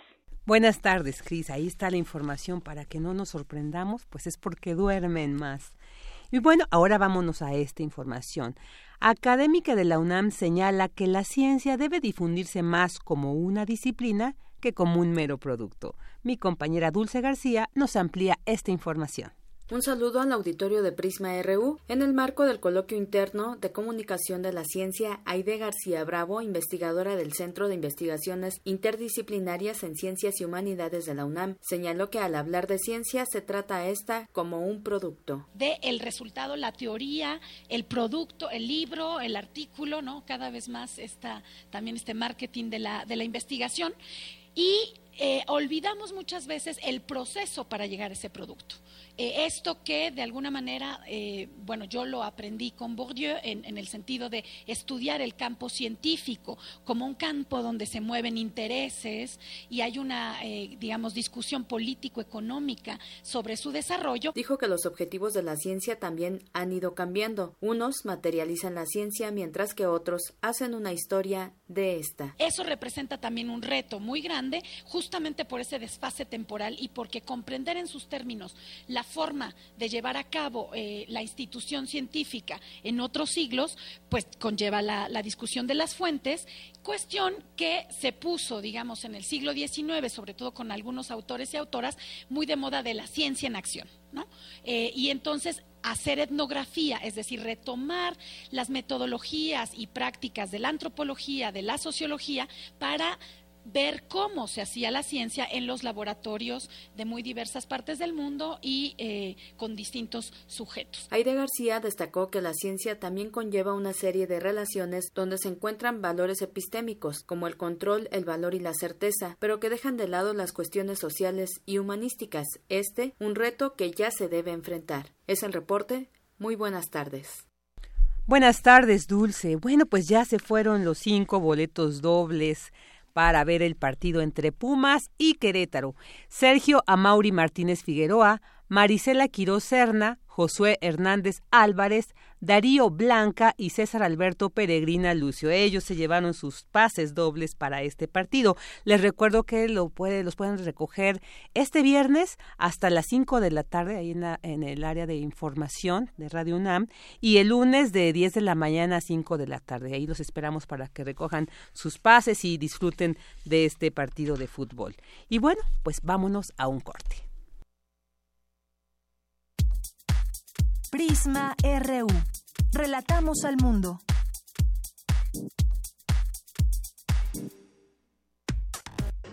Prisma RU. Relatamos al mundo. Internacional RU. El Senado de Estados Unidos denunció la pérdida de más de 1.500 niños no acompañados que en el 2017 cruzaron la frontera del país. Los legisladores calificaron como inaceptable el hecho de que en el país no exista ninguna entidad federal responsable de la seguridad de los infantes. La ONU instó al gobierno yemení y a los grupos opositores a emprender una serie de conversaciones para alcanzar la paz en la nación del Oriente Medio. El Comité de Derechos Humanos de la ONU determinó que el Estado brasileño debe garantizar todas las medidas para permitir y consagrar los derechos políticos del expresidente y candidato del Partido de los Trabajadores, Luis Ignacio Lula da Silva. Por su parte, su compañero de fórmula, Fernando Haddad, aseguró que se está gestando un proceso obscuro. A partir del cual quieren retirarlo de eh, las elecciones, es un proceso oscuro, es un proceso donde no se comprobó ningún crimen y, y mucho menos se ha presentado ninguna prueba contra el presidente Lula.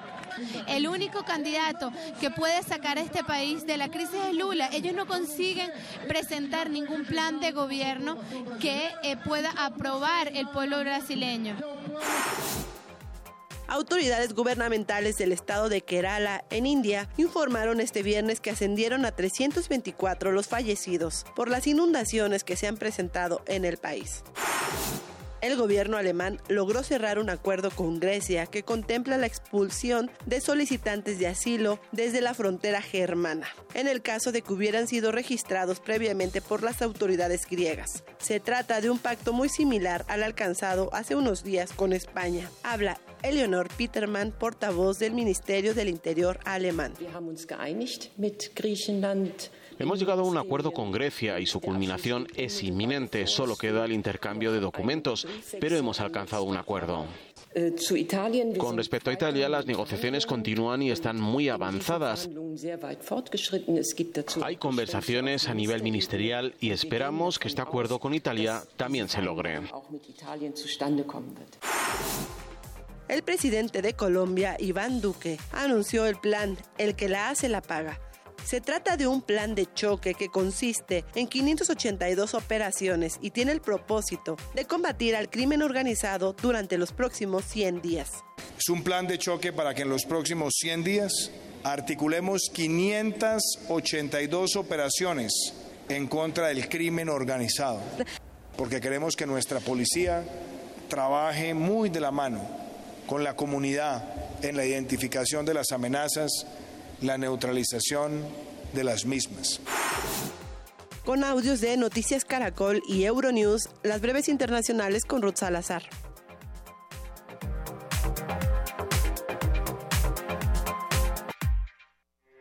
Porque tu opinión es importante, síguenos en nuestras redes sociales, en Facebook como Prisma RU y en Twitter como arroba PrismaRU. Dos de la tarde con 31 minutos. Y bueno, pues como cada viernes, eh, mi compañero Rodrigo Aguilar y una servidora, Virginia Sánchez, preparamos lo que es Cantera RU y este viernes les vamos a presentar sobre una universitaria que a sus 20 años ganó el concurso que realizó la Facultad de Música de la UNAM, donde ella estudia, y donde interpretó bajo la batuta de Máximo Cuarta el concierto para flauta y orquesta de Carl Nissen, convirtiéndose en solista de la UNAM. Conozcamos más a esta talentosa y armónica universitaria.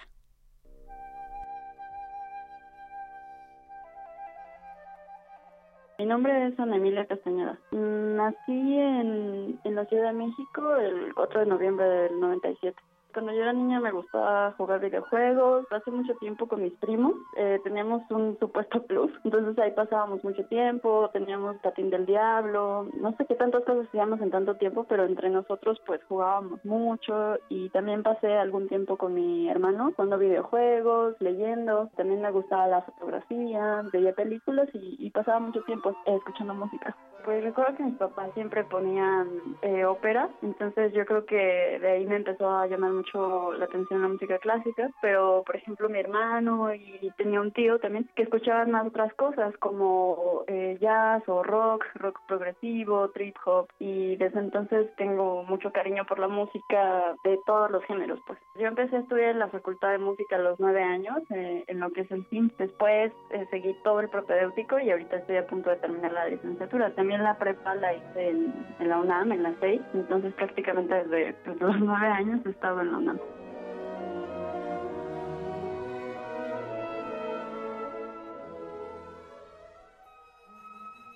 Pues porque el nivel es muy bueno, es muy alto y porque aparte es una educación más completa, ¿no? No solamente se basa en la música, sino también pues en el estudio de otras ciencias, de otras ramas. Siempre hay contacto con otras disciplinas y eso es lo que me gusta, aparte de, pues, del reconocimiento que tiene la UNAM, los maestros y como yo estoy ahí desde, desde niña, pues le tengo un cariño muy grande fue desde niña, ¿no? Desde los nueve años yo toco la flauta. Entonces yo solamente recuerdo que yo les pedí a mis papás una flauta. Supongo que la debe haber escuchado y, y pues me cautivó de alguna manera. Pero ya después como que descubrí que realmente no me veía tocando otro instrumento, sino que la flauta era realmente lo que me identificaba pues gané un concurso que justamente organizó la Facultad de Música. Para mí ha sido un paso muy importante en mi carrera, como que a partir de, ese día muchas cosas se van a mover, se, se, están moviendo y pues representa para mí una, una gran oportunidad de seguir creciendo. Me ha dado experiencia y me ha dado bases sólidas para seguir buscando en otros ámbitos.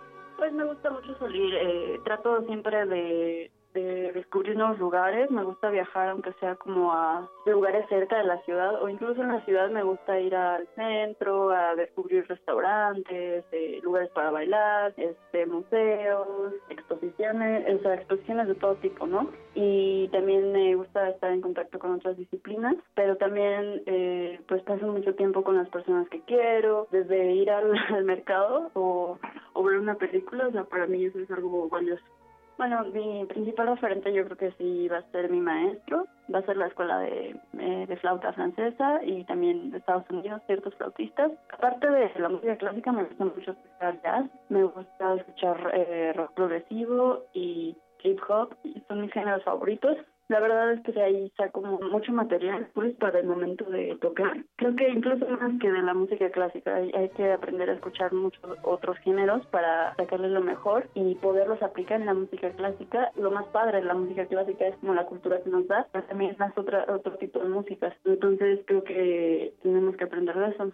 Eh, ahorita estoy leyendo de a Huxley, Las Puertas de la Percepción. Estoy también leyendo de Javier María. La verdad es que leo muchos libros a la vez, entonces no, no tengo como algo constante, pero leo muchos a la vez y a la vez los termino ya después de un tiempo. Entonces me gusta ese tipo de lecturas. También eh, Rayuela, La Odisea. La Odisea tal vez es mi favorito. Me gusta mucho José Saramago, Sartre, Virginia Woolf para mí el apoyo de mis papás siempre ha sido súper importante. Ellos han sido unas personas incondicionales en todos los momentos de mi vida y he tenido la fortuna de que siempre me han dado la libertad de decidir y de apoyarme en mis decisiones. También mi maestro Miguel Ángel Villanueva, que pues él ha estado a cargo de mi información y que ha sabido guiarme en cuando más lo necesito. Entonces, la verdad son las personas a las que más les agradezco.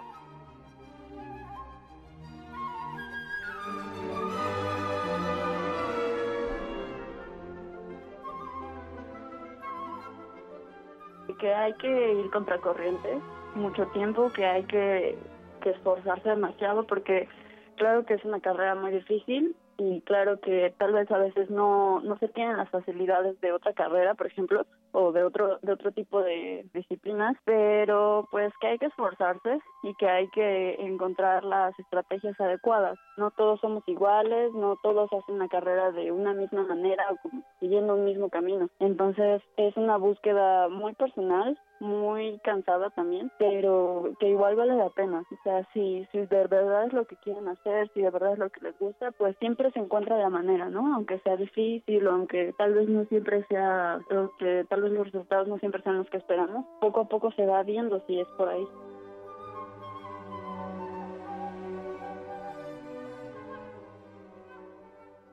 Queremos escuchar tu voz. Nuestro teléfono en cabina es 55 36 43 39.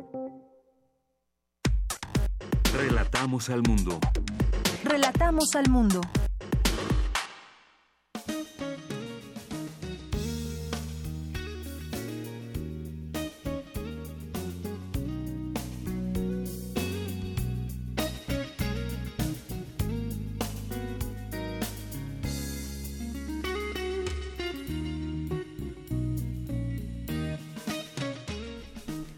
Día como hoy, pero de 1954, nació el virtuoso guitarrista Eric Johnson. La revista Guitar Player lo llamó uno de los guitarristas más respetados de la historia. Estamos escuchando Manhattan.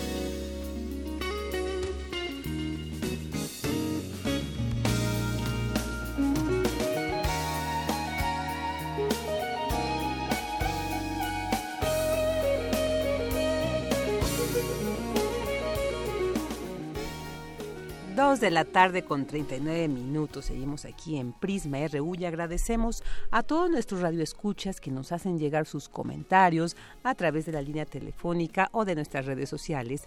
Queremos agradecer el comentario de Jesús Hernández Sánchez que sobre eh, al respecto de la nota que hablábamos de la vaquita marina, él dice que es necesario sensibilizar a los jóvenes de secundaria y preparatoria a cuidar el medio ambiente pues muchos parques amanecen llenos de basura los lunes, y él propone que los muchachos pudieran acercarse al medio ambiente realizando una labor comunitaria como recolectando basura. Muy interesante esa propuesta, ojalá y se tome en cuenta.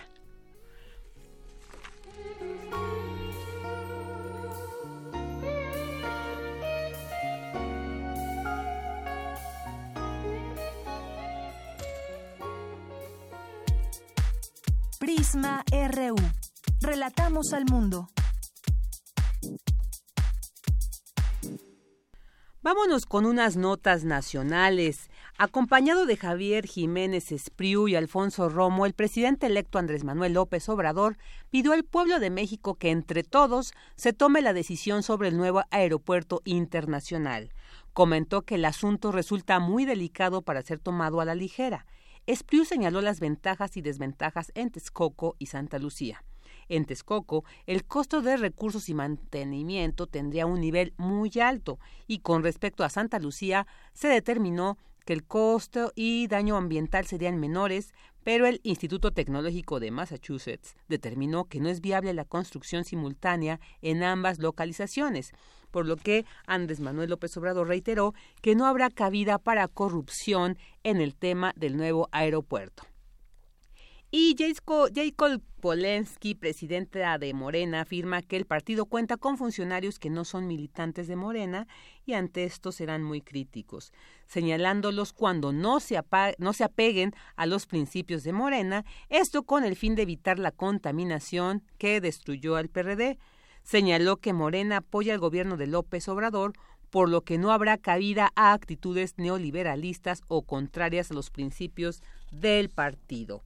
Y bueno, pues tras el desacuerdo entre la directiva de fútbol de Veracruz y su eh, exentrenador Guillermo Vázquez, salió a la luz el doble contrato que sostenía con el club, uno que se reportaba fiscalmente ante la Federación Mexicana de Fútbol y otro entre la cúpula del Club Jarocho. Este es un mecanismo utilizado en el deporte mexicano para evadir impuestos, lo cual podría llevarse de largo a otros clubes, clubes de fútbol mexicano. La Secretaría de Hacienda y Crédito Público, a través del Servicio de Administración Tributaria, declaró que investigará los dobles contratos que existan en el fútbol mexicano y de encontrarlos se procederá a como dicta la ley. La Secretaría de Hacienda y Crédito Público recordó que ocultar información de salarios también es delito.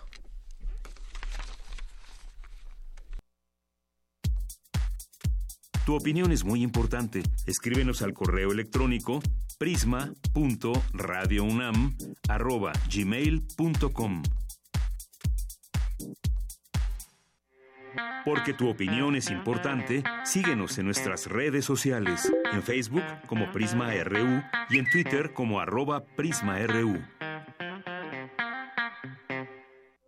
Queremos escuchar tu voz. Nuestro teléfono en cabina es 55 36 43 39. Relatamos al mundo. Relatamos al mundo. Melomanía RU.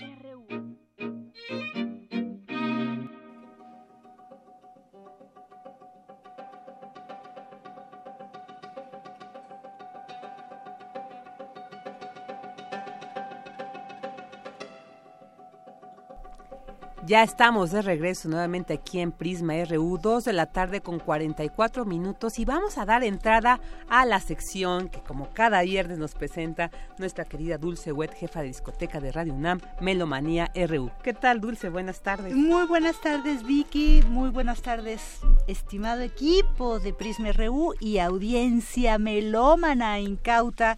Pues estamos aquí con Andrés Guadarrama, él es estudiante de composición, e Iván Adriano, guitarrista. Ellos nos vienen a invitar a, una, a un recital de guitarra, pero con obras verdaderamente de compositores casi todos vivos y muchos de distintas generaciones, podríamos decir algunos jóvenes.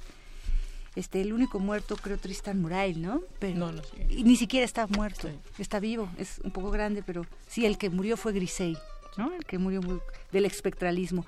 Y estamos oyendo en este momento música, en este caso de Germán Romero, uno de los compositores em, que son parte del programa.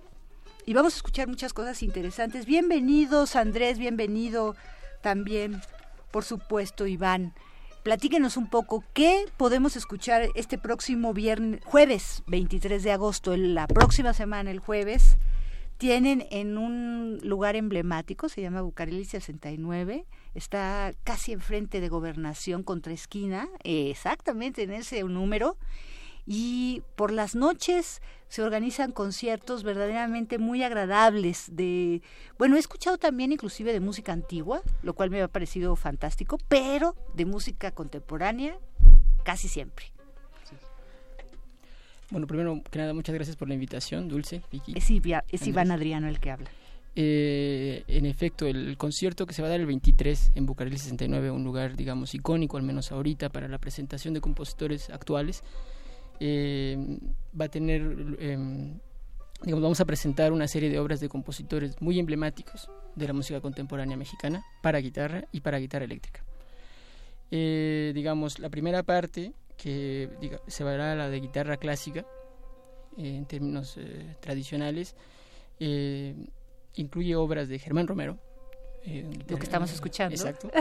Una pieza de Julio Estrada, que forma parte de la ópera Murmullos del Páramo. En realidad no es una obra concebida como independiente, sino forma parte integral de los elementos constitutivos de la ópera. Eh, después una pieza muy especial que es el canto de Polifemo de Samuel Cedillo.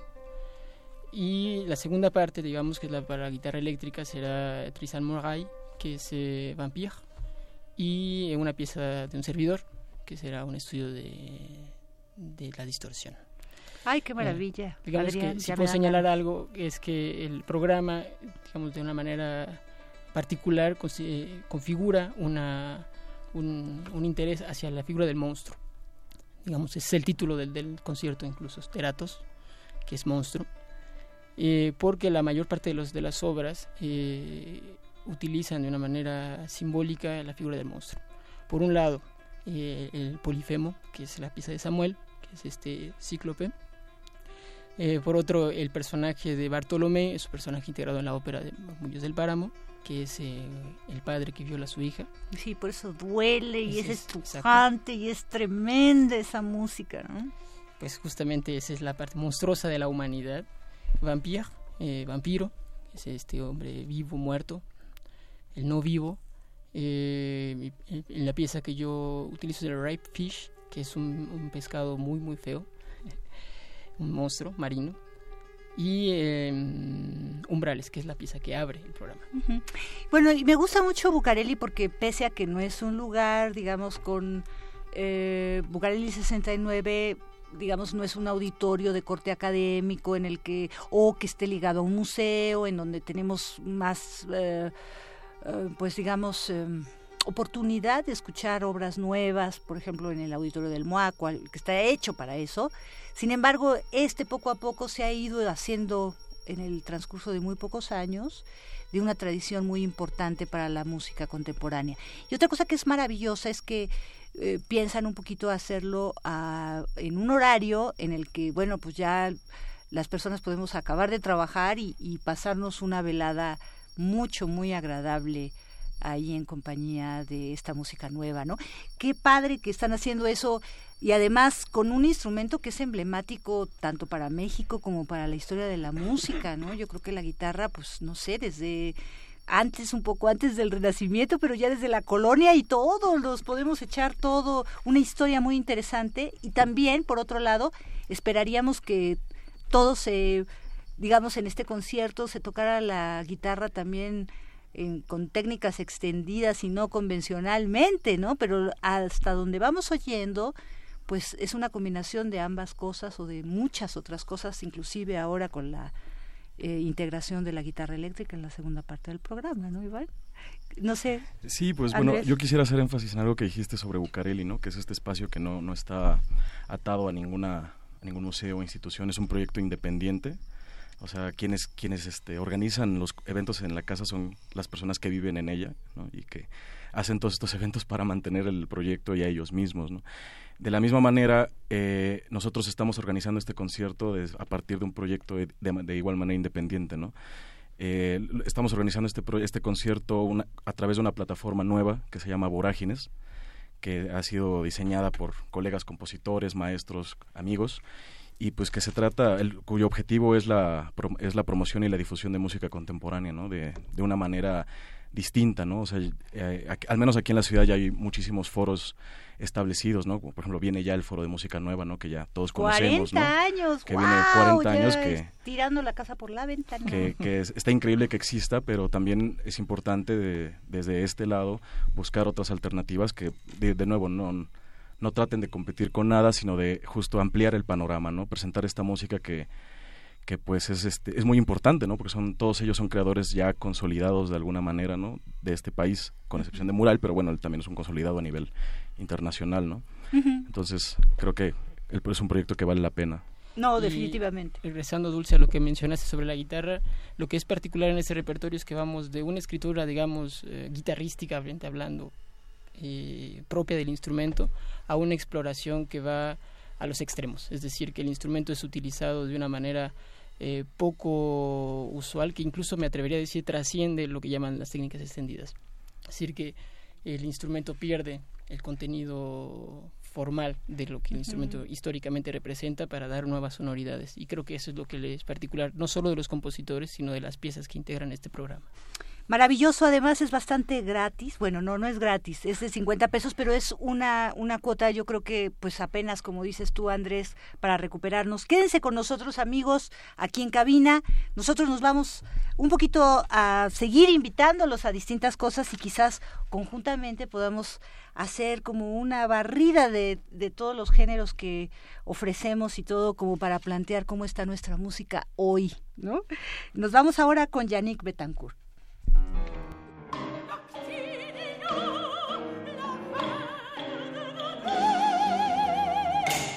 Muy buenas tardes a todo nuestro público auditorio. Mi nombre es Yannick Betancourt Santos Coy y dirijo la propuesta de ópera infantil El Niño y la Noche del compositor Frank Villard y libreto de Oliver Valasiuk.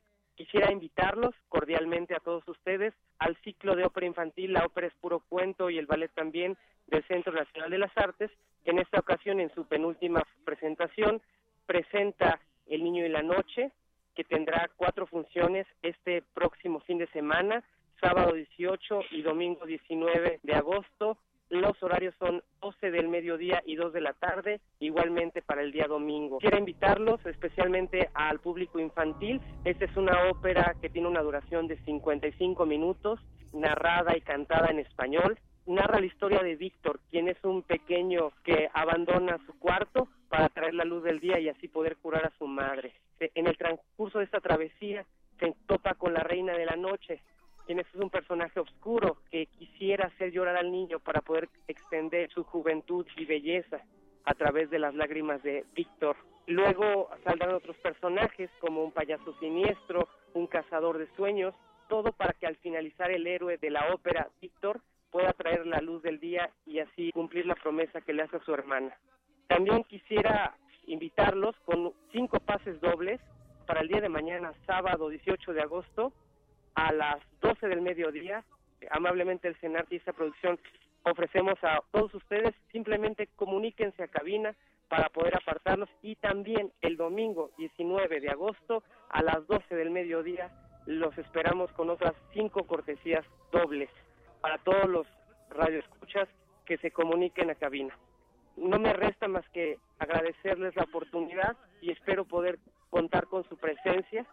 Participa un elenco de, más de 25 artistas en escena, niños, un coro infantil de la Escuela Superior de Música, solistas como Marta Llamas, Alexander Soto, y como lo había mencionado en la dirección creativa, en la traducción, eh, adaptación de la obra, su servidor Yannick Betancourt, en la dirección musical Oscar Espinosa, el maestro Alejandro León dirige al coro infantil, Nayeli Rangel Vázquez propone el vestuario, el diseñador de iluminación y escenografía Edgar Mora. Todos nosotros los estaremos esperando el día de mañana sábado en el estreno en México y en América de la ópera infantil El Niño y la Noche de Frank Villar. Una adaptación en español, música de niños para niños. La ópera es puro cuento presentada por Cenar, los invitan. Y damos los teléfonos de una vez de cabina 55 36 44 39. Repetimos 55 36 44 39. Para las funciones, cinco pases dobles para el sábado mañana 18 y cinco pases dobles para el domingo pasado mañana 19 a las 12 horas. Hay que estar media hora antes para recibir estos pases. Llámenos. Y nos vamos con la música de la Camerata Melancolía. La Coordinación Nacional de Música y Ópera está este, promoviendo y llevando a cabo en distintos recintos un ciclo de música antigua, tiene que ver con el lo virreinal. Y bueno, hemos tenido ya distintos eh, artistas entrevistados y ahora estamos con Rafael Sánchez Guevara, él es violagambista, también estuvo en la Fontegara o está de, pero aquí está en un en un ensamble que es de puros violagambistas. Escuchemos su invitación. Hola, buenas tardes, amigos melómanos de Prisma RU de Radio UNAM. Les habla Rafael Sánchez Guevara, gambista del ensamble Camerata Melancolía. Quiero invitarlos a que vengan a escucharnos al concierto que vamos a hacer mañana sábado 18 a las 11.30 de la mañana en el Salón de Recepciones del Museo Nacional de Arte, en el MUNAL, en la calle de Tacuba número 8, en el centro histórico de la ciudad. Vamos a presentar un programa de música novohispana, música sacra, de archivos de la Nueva España. Esto dentro del ciclo Sonidos de la América Virreinal de Música Antigua, organizado por el Instituto Nacional de Bellas Artes. No lo olviden, mañana sábado 18 a las 11.30 de la mañana hay que llegar temprano porque es un lugar con un cupo limitado. Vamos a tener la oportunidad de estar muy cerca. Los músicos del público, eso nos gusta mucho de estar en el salón de recepciones. Además de que es un lugar de una belleza extraordinaria, con una acústica muy linda. Los esperamos mañana temprano para que disfrutemos juntos de este concierto.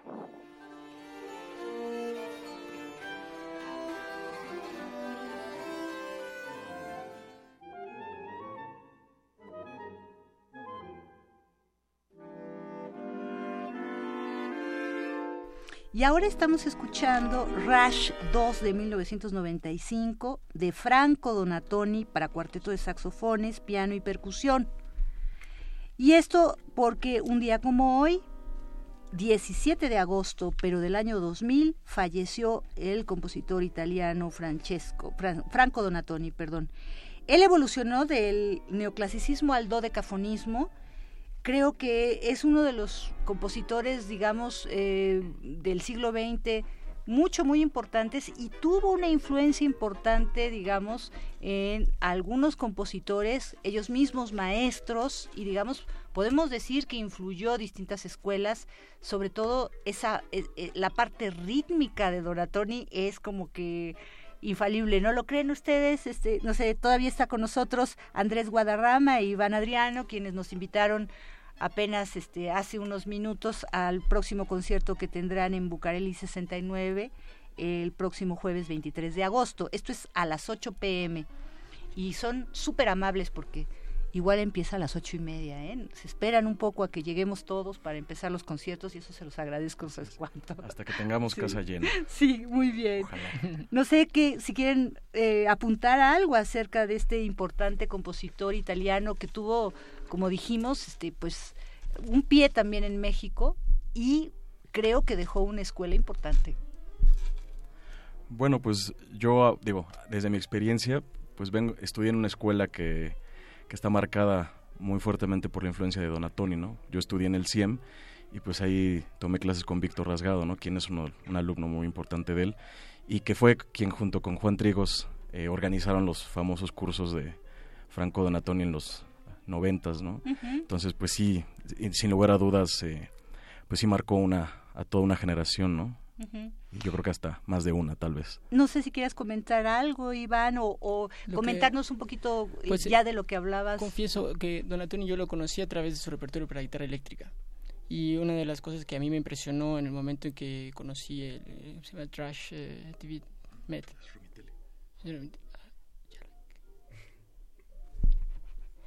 bueno conociste finalmente la, la, su obra para guitarra y todo y te y a mí lo que me llama también la atención y basta esta reflexión después ya para despedirnos Vicky es que este sistema el dodecafonismo que después evolucionó al serialismo y al serialismo integral y que tuvo una presencia mucho, muy importante en la vanguardia europea después de la guerra, digamos en los años 60 y 70, que es una época que estamos estudiando todos por lo de M68, pues tiene una influencia también y un ancla en el siglo XXI a 50 años, aquí en México.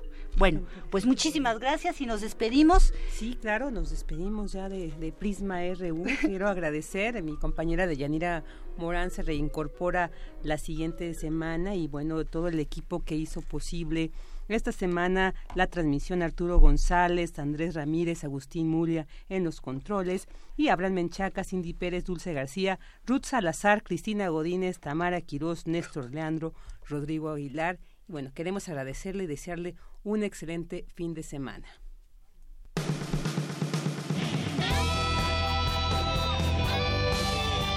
Prisma RU. Relatamos al mundo.